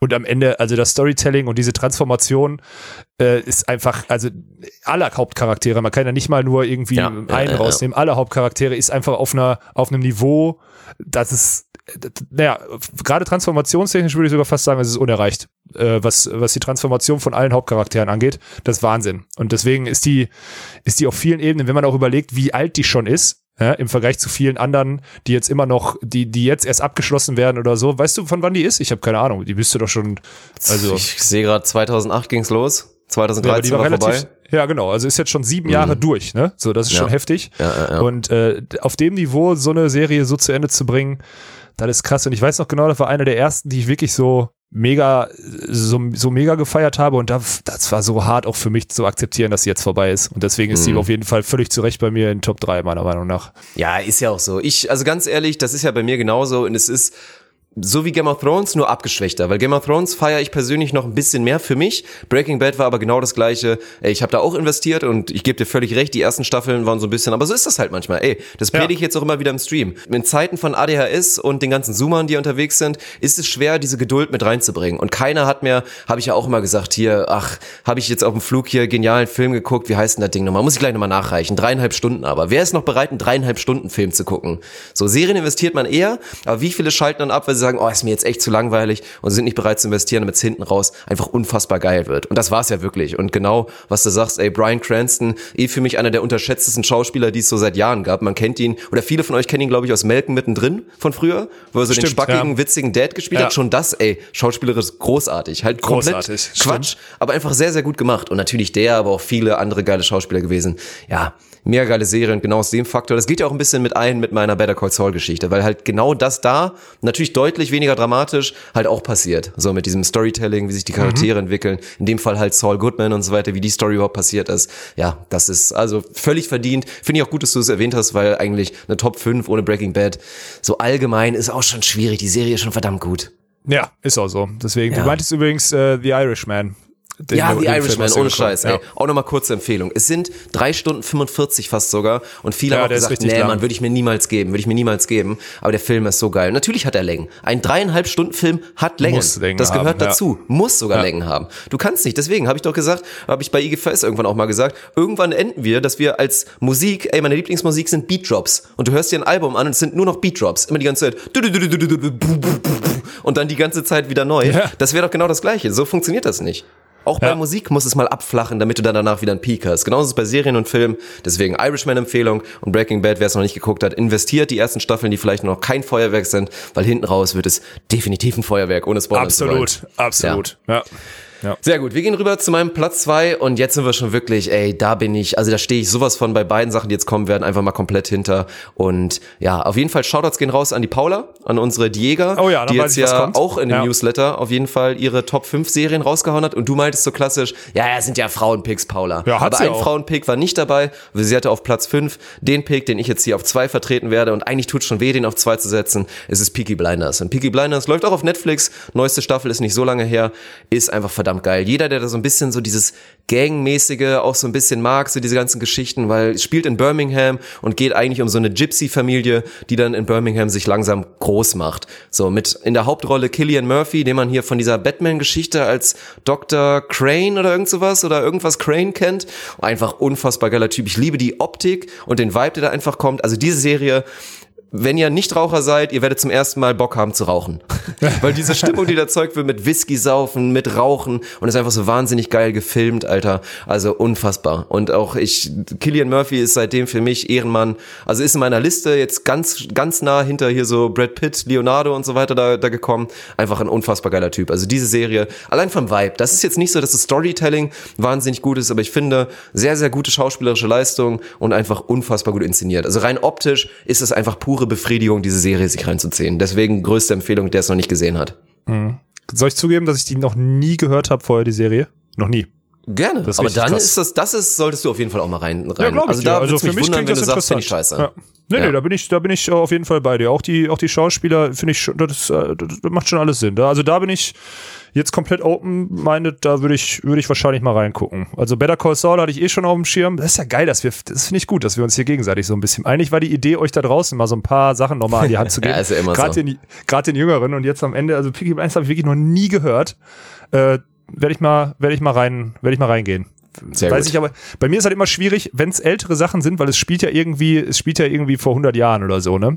Wenn es ältere Sachen sind, dann geht's bei mir ganz schnell, dass ich sage, nee, finde ich nicht geil oder komplett geil. Also bei mir gibt's Ja, aber das, das Gefühl nichts kriegst du dazwischen. nicht. Das Gefühl Ja, okay. Mhm. kriegst du da nicht. Das, ich bin da selber so. Ich bin auch, ich gehe dann auch ganz gerne immer mal diese Listen durch und sehe dann, oh krass, dieser Film oder hier. Würde ich mir jetzt Casablanca noch mal reinziehen, weil alle meinen, das ist so ein Nee, Klassiker, Mann. den muss jeder mal gesehen haben. Nein, ich würde mir niemals Casablanca geben, weil mir das Ja. auch zu alt ist. So, da bin ich genauso gepolt. Aber bei Peaky Blinders verspreche ich dir, so einen altmodischen Vibe wirst du da nicht bekommen. Ja, okay, dann, äh, dann ist das für mich auf jeden Fall akzeptabel, da ein bisschen Zeit rein zu investieren. Das ist krass. Meine zwei, ne? Ja. Und jetzt kommt, äh, jetzt, äh, spätestens jetzt merkt man diese, diesen roten Faden, der sich bei mir durch diese diskussionswürdigen Hauptcharaktere durchzieht. Äh, Platz zwei ist bei mir House of Cards. Oha, das ist natürlich jetzt ein schwieriger Pick. Ziehst du es wirklich durch? Trotz natürlich der Geschichte, ja, wir, wir können es ja nochmal kurz anschneiden, warum vielleicht die letzte Staffel nicht mehr ganz so gut war. Bei Ja. House of Cards, weil der Kevin Spacey, ja, alle, die es nicht mitbekommen haben, Kevin Spacey ist homosexuell, kein Problem und hat sich aber leider mit Minderjährigen da ein bisschen ausgelassen und ist natürlich dementsprechend völlig verdient in den Verruf gelangt. Hat dazu geführt, dass diese geile Serie, weil das war auch eine, die hat, die hat Arne mir immer, Sir Arne Tegen hat mir die immer empfohlen, weil er natürlich Oh, auch so diesen Politcharakter sehr gefeiert Ja, hat. mega, Und die Serie ja. war auch wirklich mega gut, aber natürlich der Faktor, dass sie es quasi einstampfen mussten und die letzte Staffel ohne Kevin Spacey war und natürlich, wer trägt diese Serie? Kevin Spacey, er, der einfach auch komplett. ein großartiger Schauspieler ist Ja. und ja, deswegen hinten raus halt einfach so Schmutz, dass ich sie nicht mehr reinnehmen könnte. Aber ich bin gespannt auf deinen Take, wie du das siehst. Nee, ich, du, am Ende, das sind sechs Staffeln, wenn ich richtig informiert bin. Und dann ist der Großteil einfach so überragend. Und dieses, dieses Machtspiel und diese, diese Geisterkrankheit, so wie du es formulieren würdest, diese Besessenheit und einfach der Fakt, dass Kevin Spacey da, ich meine, die Folgen sind ja auch relativ lang, ne? Es gibt ja irgendwie drei, ich gucke da gerade 73 Episoden gibt's davon. Und der Großteil ist einfach so überragend, dass ich am Ende ist es mir scheißegal, was da, was am Ende mit der Serie passiert, muss ich ganz ehrlich sagen. Also am Ende ist ein Serienende, für mich war ein Serienende immer scheiße. So, deswegen ist es egal, ob, das, es- ob das ja. richtig oder falsch zu Ende gebracht wird. Aber das, was du vorher an Entertainment kriegst und Da das, ist was du vorher dran. Mhm. an Machtkampf kriegst, ist für mich, ey, die ist so gut produziert und die gibt auch, und ganz ehrlich, da ist auch so viel Wahres dran, das obwohl wollte die ich so gerade sagen. abgedreht Die. Serie gibt dir wirklich das Gefühl, boah, so läuft das bestimmt auch ab. Ja, also, und ganz ehrlich, ist- muss es doch ja. auch, wenn du da mal wieder so, auch jetzt gerade, was, was jetzt gerade in der aktuellen Phase in Deutschland passiert, zum Beispiel oder auf der Welt, und dann guckst du dir House of Cards an, in der Zeit jetzt, da wirst du hundertprozentig irgendwelche Parallelen oder Sachen und ah, okay, ja, deswegen so und deswegen so und das sind die Abhängigkeiten, warum das und das. Original, das ist es und das hat mich, ganz ehrlich, obwohl das eine Serie ist und man das nicht machen sollte, ein bisschen bewusstseinserweitert ist die auch. Und da deswegen, auch weil die so bis zum Ende gesponnen ist und mit so vielen Intrigen und sonstigen, muss ich ganz klar sagen, die gehört für mich dazu. Und dieses ganze, diese ganzen Nebenkriegsschauplätze. Ich habe einfach nur rein diese Serie beurteilt und da ist die halt, kann ich die da nicht rausnehmen. Sorry, ist einfach so. Dafür finde ich diese Hauptcharakter-Thematiken immer viel zu geil. So.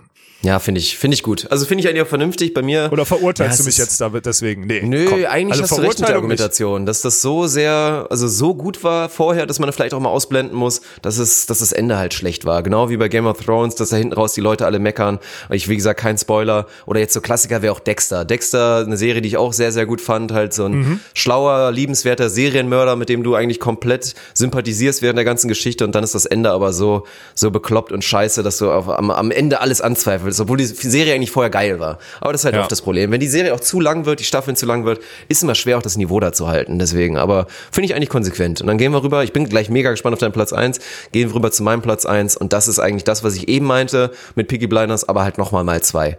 Weil die visuell für mich befriedigendste. Serie, die ich je gesehen habe, ist Fargo. Fargo, da gibt's auch einen Film von, der relativ alt schon ist, der übrigens aber auch sehr gut ist. Und Fargo, im Prinzip geht es ja um eine Serie von, von Morden, die da auf einmal relativ plötzlich, wo halt stattfinden? In Minnesota. In Minnesota tatsächlich, wo eigentlich gar nichts passiert und dann nur ein paar Elche rumlaufen und da auf einmal ganz verrückte Dinge da in der Provinz passieren. Und ey, ohne Scheiß, bei mir geht's in der Serie erstmal natürlich geile Stories. Das sind verschiedene Staffeln, so ein bisschen vergleichbar mit True Detective, aber es sind halt nicht verschiedene Cases unabhängig voneinander, die hängen irgendwie über verschiedene Zeiten und Jahrzehnte hängen sie trotzdem noch miteinander okay. zusammen. Das ist das Geile mit vielen verschiedenen Schauspielern, also sei es Billy Bob Thornton, der da am Anfang so der Villain ist, später Ewan McGregor, hier, den man auch von Star Wars kennt, der dann in so einer, er spielt sich quasi doppelt, also spielt zwei Rollen, so zwei Zwillinge, ganz verrückt spielt und ey, jede Staffel auf eigene Art und Weise unfassbar geil. Und bei der Serie wirklich teilweise einfach nur diese, diese Kameraschwenks, die dann so über die Landschaft Minnesotas gehen, mit perfekt gewählter Musik und so, also diesen Vibe ohne Scheiß, den die Serie macht. Es ist großartig. Ist auch natürlich extrem gut bewertet und so critically, also sehr, sehr hoch angesehen, aber für mich mit Abstand meine Lieblingsserie. Und ich glaube auch, deswegen, sie ist zwar sehr gut bewertet, ich würde aber trotzdem mal behaupten, würde ich eigentlich gerne mal jetzt eine Umfrage machen, wie viele Hörer jetzt sagen, ja klar, man, Fargo kenne ich. Und wie viele sagen, oh nee, zwei in den Chat, habe ich noch nie von gehört. Weil da, das geht ein bisschen zu sehr unter, weil die Serie ist wirklich all-time great, muss man dazu sagen. Ja, ich, ich habe sie noch nicht gesehen, aber ich weiß, dass sie gut ist. Ich habe da schon immer mal, also ich habe sie noch nie durchgeguckt oder so. Ich habe da schon mal reingeguckt, ich habe schon mal mitgeguckt irgendwann mal oder so. Das verspricht auf jeden Fall viel, aber ich kann da leider nicht mehr zu sagen. Aber da bin ich auch, die steht auch auf jeden Fall auf meiner Liste. Da bin ich komplett bei dir. Und das hört sich auch einfach interessant an. Und wenn die dann auch noch so gut gemacht ist, dann äh, ja, dann, dann gibt's ja keine Diskussion. Finde ich Nee. geil. Haben wir eine, haben wir ein, also ich kann ja schon mal, jetzt habe ich ja schon geteasert, wir haben auf keinen Fall irgendeine Serie, die sich gedoppelt hat, obwohl wir uns nicht abgesprochen haben. Das war geil. Ja, Weil für okay. alle Hatte da ich vorher auch draußen- mit gerechnet, aber ja. Ja, hattest du komplett mitgerechnet? also, ja, ich hätte gedacht, vielleicht eine, Ja, aber Breaking dann Bad jetzt auch wie ich, dann oder was? Ja, okay. aber ich wusste ja, dass ich dann Breaking Bad auch nicht mit reinnehme und Mhm. bei meinen Sachen war ich mir dann eigentlich relativ, si- also ich war mir relativ sicher, dass du Peaky Blinders und Fargo noch nicht kennst und dann vielleicht Ja. Better Call Saul hätte ich jetzt gedacht, dass du wegen Breaking Bad, weil ich es ja vermutet hatte, Mhm. dass du es vielleicht auch mit reinnimmst, ja. ja, okay. Krass. Na gut, kommen wir erstmal zu meinem, Deine bevor wir hier nochmal auswerten. Ja, mein, Zack, zack, gut. zack. Jetzt, äh, die, ich würde mal interessieren, ob du drauf kommst, wenn du mit dieser, wenn du von dieser, äh, Ich glaube, es ist eine äh, Serie, Haupt- die ich selber nicht geguckt habe, dann irgendwie so The Wire oder so oder irgendwie, irgendwie sowas ähnlich, Nee. so in dem Genre. Nee, ich, äh, ich habe auf eins Suits. Oh, okay. Oh ja, das ist aber auch, wäre lange auch soweit gewesen, wenn sie nicht auch am Ende zwischenzeitlich so scheiße gewesen wäre über Ja. eine komplette Staffel. Das ist bei mir wieder der Faktor. Aber an sich, ich habe dann auch, auch bei den Flügen teilweise, wo wir gemeinsam unterwegs waren, habe ich wieder neu reingeschaltet, habe mich durchgekämpft und fand es dann hinten raus auch wieder geil bei Suits. Aber ja, ich lasse dir den Take. Reicht bei mir nicht für die Top 5, auch nicht annähernd, hört sich hart an, aber ich verstehe, wenn du selber sagst, ich, klar, man, Harvey Specter ist wahrscheinlich dein persönliches Idol, wenn, Ja, wenn man mal Punkt. so ganz klar Genau. geht und von daher, das lasse ich dir den Punkt, kann ich es bei dir voll verstehen, dass es deine Eins ist. Ja, aber du hast halt alles schon gesagt, das ist mein persönliches Idol. Also wenn ich mit einem tauschen dürfte, müsste, äh, möchte, dann ist das, ha- also ich, der Typ, ey, diese Erhabenheit, diese Erhabenheit mit diesem unfassbaren Stil, immer den perfekten Anzug zu tragen. Und selbst wenn der dann mal ausnahmsweise irgendwie im Hoodie oder so rumläuft, äh, weil er da irgendwie zu Hause um sonntags um, um, um halb acht oder so erwischt wird oder so, der Typ mit dem Schlag bei Frauen, mit dieser Selbstgefälligkeit, unfassbar, gekoppelt damit mit Donna, mit seiner, mit seiner Sekretärin, das sind alles so unfassbar starke Charaktere. Das ist, also, Ja. wie gesagt, plus dieser, und da kommt jetzt auch mein Take, die Serie auf Englisch, ich hab's versucht, ich krieg's nicht geschissen. Da, Oh, da ist mir, Okay. das ist halt heftig, weil du, weil da so viele Fachbegriffe sind, dass ich das Gefühl habe, ich verstehe von dieser juristischen Thematik, die einfach auch wirklich elementar und wichtig ist und die in einer Geschwindigkeit dadurch geholzt wird, verstehe ich nicht alles. Und als ich das Gefühl zwei, drei Mal hatte, habe ich gesagt, nee, stopp, da muss er rausgehen. Und ich finde ihn selbst, ich finde selbst die Charaktere auf Deutsch so unendlich gut gemacht und Harvey Specter ist für mich, ey, sorry. Auch Frauchen draußen, ey, sorry, aber wenn der um die Ecke kommen würde, ey, Ich würde mich von dem auch flanken lassen, bin ich ganz ehrlich. Nein, Ey, ist schon, ey, Spaß. das ist schon krass. Also, und das, das ist ja, geht ja wirklich so weit, dass, ich weiß gar nicht, wie der Schauspieler selber heißt, ehrlich gesagt, aber der Schauspieler von Harvey Specter, das kann man ja, glaube ich, nicht mehr trennen. Und ich hoffe einfach, dass er wirklich auch privat so ein geiler Typ ist. Aber das ist schon unfassbar. Ja, auch rein, auch. den Ja. so gut darzustellen, dass er wirklich einfach, muss ja jeder sagen, hands down, da gibt's auch eigentlich keine Kritik, das ist einfach ein unfassbar geiler Typ. Klar, in der Serie Ja. wird dann auch klar, der hat auch seine ein, zwei Komplexe und so weiter, aber trotzdem, es ist, es ist wirklich schon eine sehr geile Serie, muss ich, muss ich sagen. Für mich dann nicht halt mit dabei, weil sie hinten raus, ich weiß gar nicht, welche Staffel es war, es gab eine, ich will wie gesagt nicht spoilern, die war schon sehr schlecht, aber am Anfang, es ist, ist hatte ich, glaub, auch sehr viel Spaß sechs- mit, mit der Ich glaube, die ja. sechste oder die siebte. Meinst du die, wo, äh, wo Michael Ross da im Gefängnis Ah, ist nee, oder kein sowas? Spoiler, kein Spoiler, muss ich rausschneiden, kein Spoiler. Ja, ach, so ein Schwachsinn, Alter. Das ist ja, da ist ja kein. Obwohl So. Serien, die schon so lange sind, darf man eigentlich spoilern, ne? Ich Ja, weiß ja. nicht. Aber nicht, dass jetzt irgendwer sagt, boah, ich will die unbedingt gucken und dann wissen sie schon Bescheid, was da aber passiert. dann ist am Ende, sind da, also wer am Ende, wenn so eine Serie, ohne dass mal einer im Gefängnis ist, äh, vonstatten geht, ne? Ja, also dann recht. ist auch, also komm, das ist kein Spoiler, Digga. Ja, ist natürlich aber recht. du hast recht, da sind ein paar Lehrphasen dabei, aber die, ganz ehrlich, die Serie könnte acht Lehrphasen haben, weil Harvey Specter die alleine bei mir einfach auf eins katapultiert. Ist so. Ich kann da nichts Ja. gegen machen. Ich, ich, der löst bei mir, der löst bei mir, äh, Zufriedenheit aus, der Typ, wenn ich dem ins Gesicht gucke mit seinem, Ja. mit seiner Selbstgefälligkeit. Ist so. Ja, finde ich gut. Aber da müssen wir, also fand ich sehr, sehr geil, fand ich sehr erfrischend. Das waren unsere großen fünf Serien.